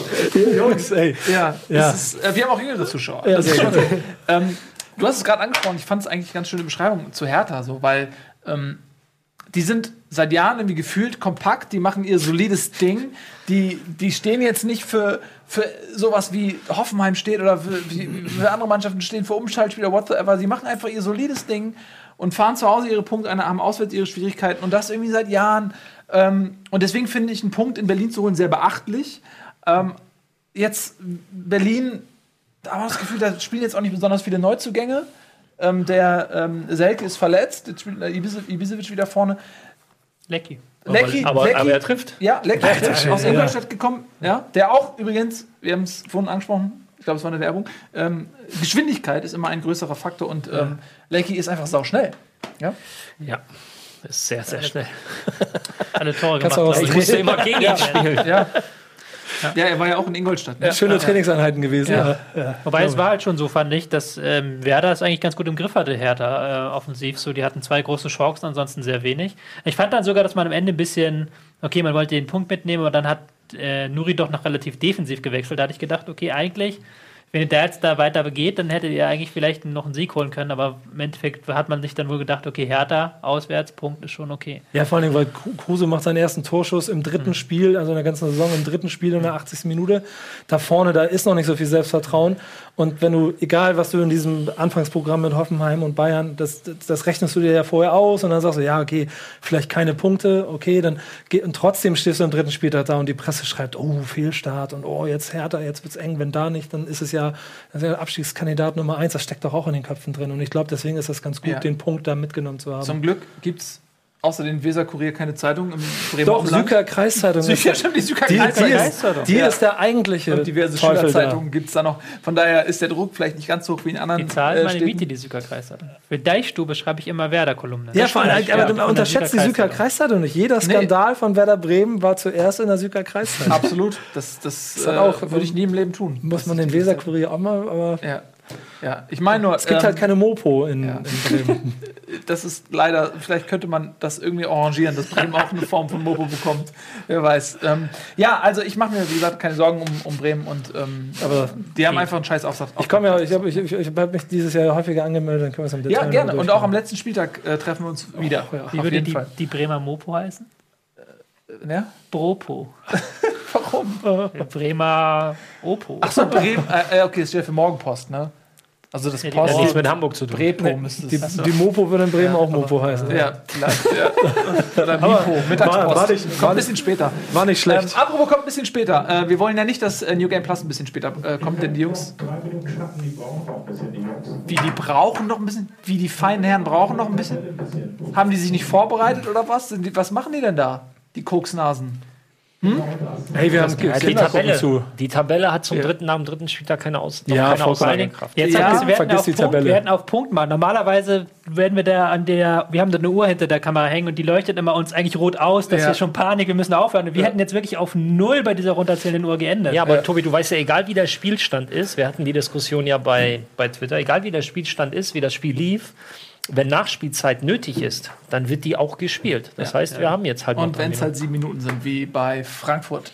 Richtig. in äh, Gladbach. So, dann schauen wir tatsächlich noch mal ganz kurz auf die Tabelle, auch wenn die Aussagekräfte Ja, vielleicht. Wir können vielleicht noch eins sagen hier.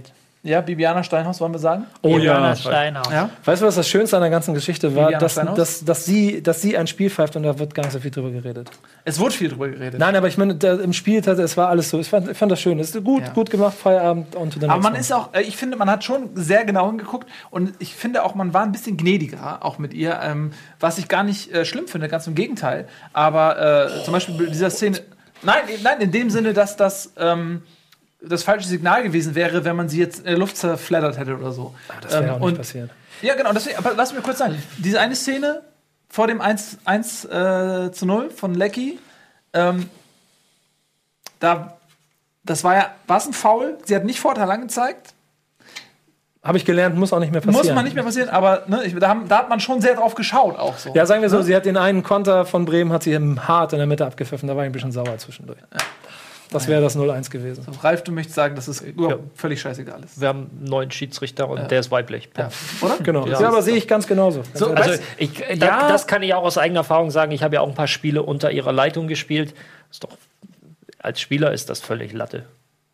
Du darfst ja. Ich weiß, ihr konstruiert jetzt wieder irgendwas draus. Als Spieler ist das völlig egal. Und da mir, steht halt, mir mein, mir da steht halt- da, da steht halt eine Autoritätsperson in, in, in grün oder schwarz oder gelb oder was die an dem Spieltag auch anhat und Ja.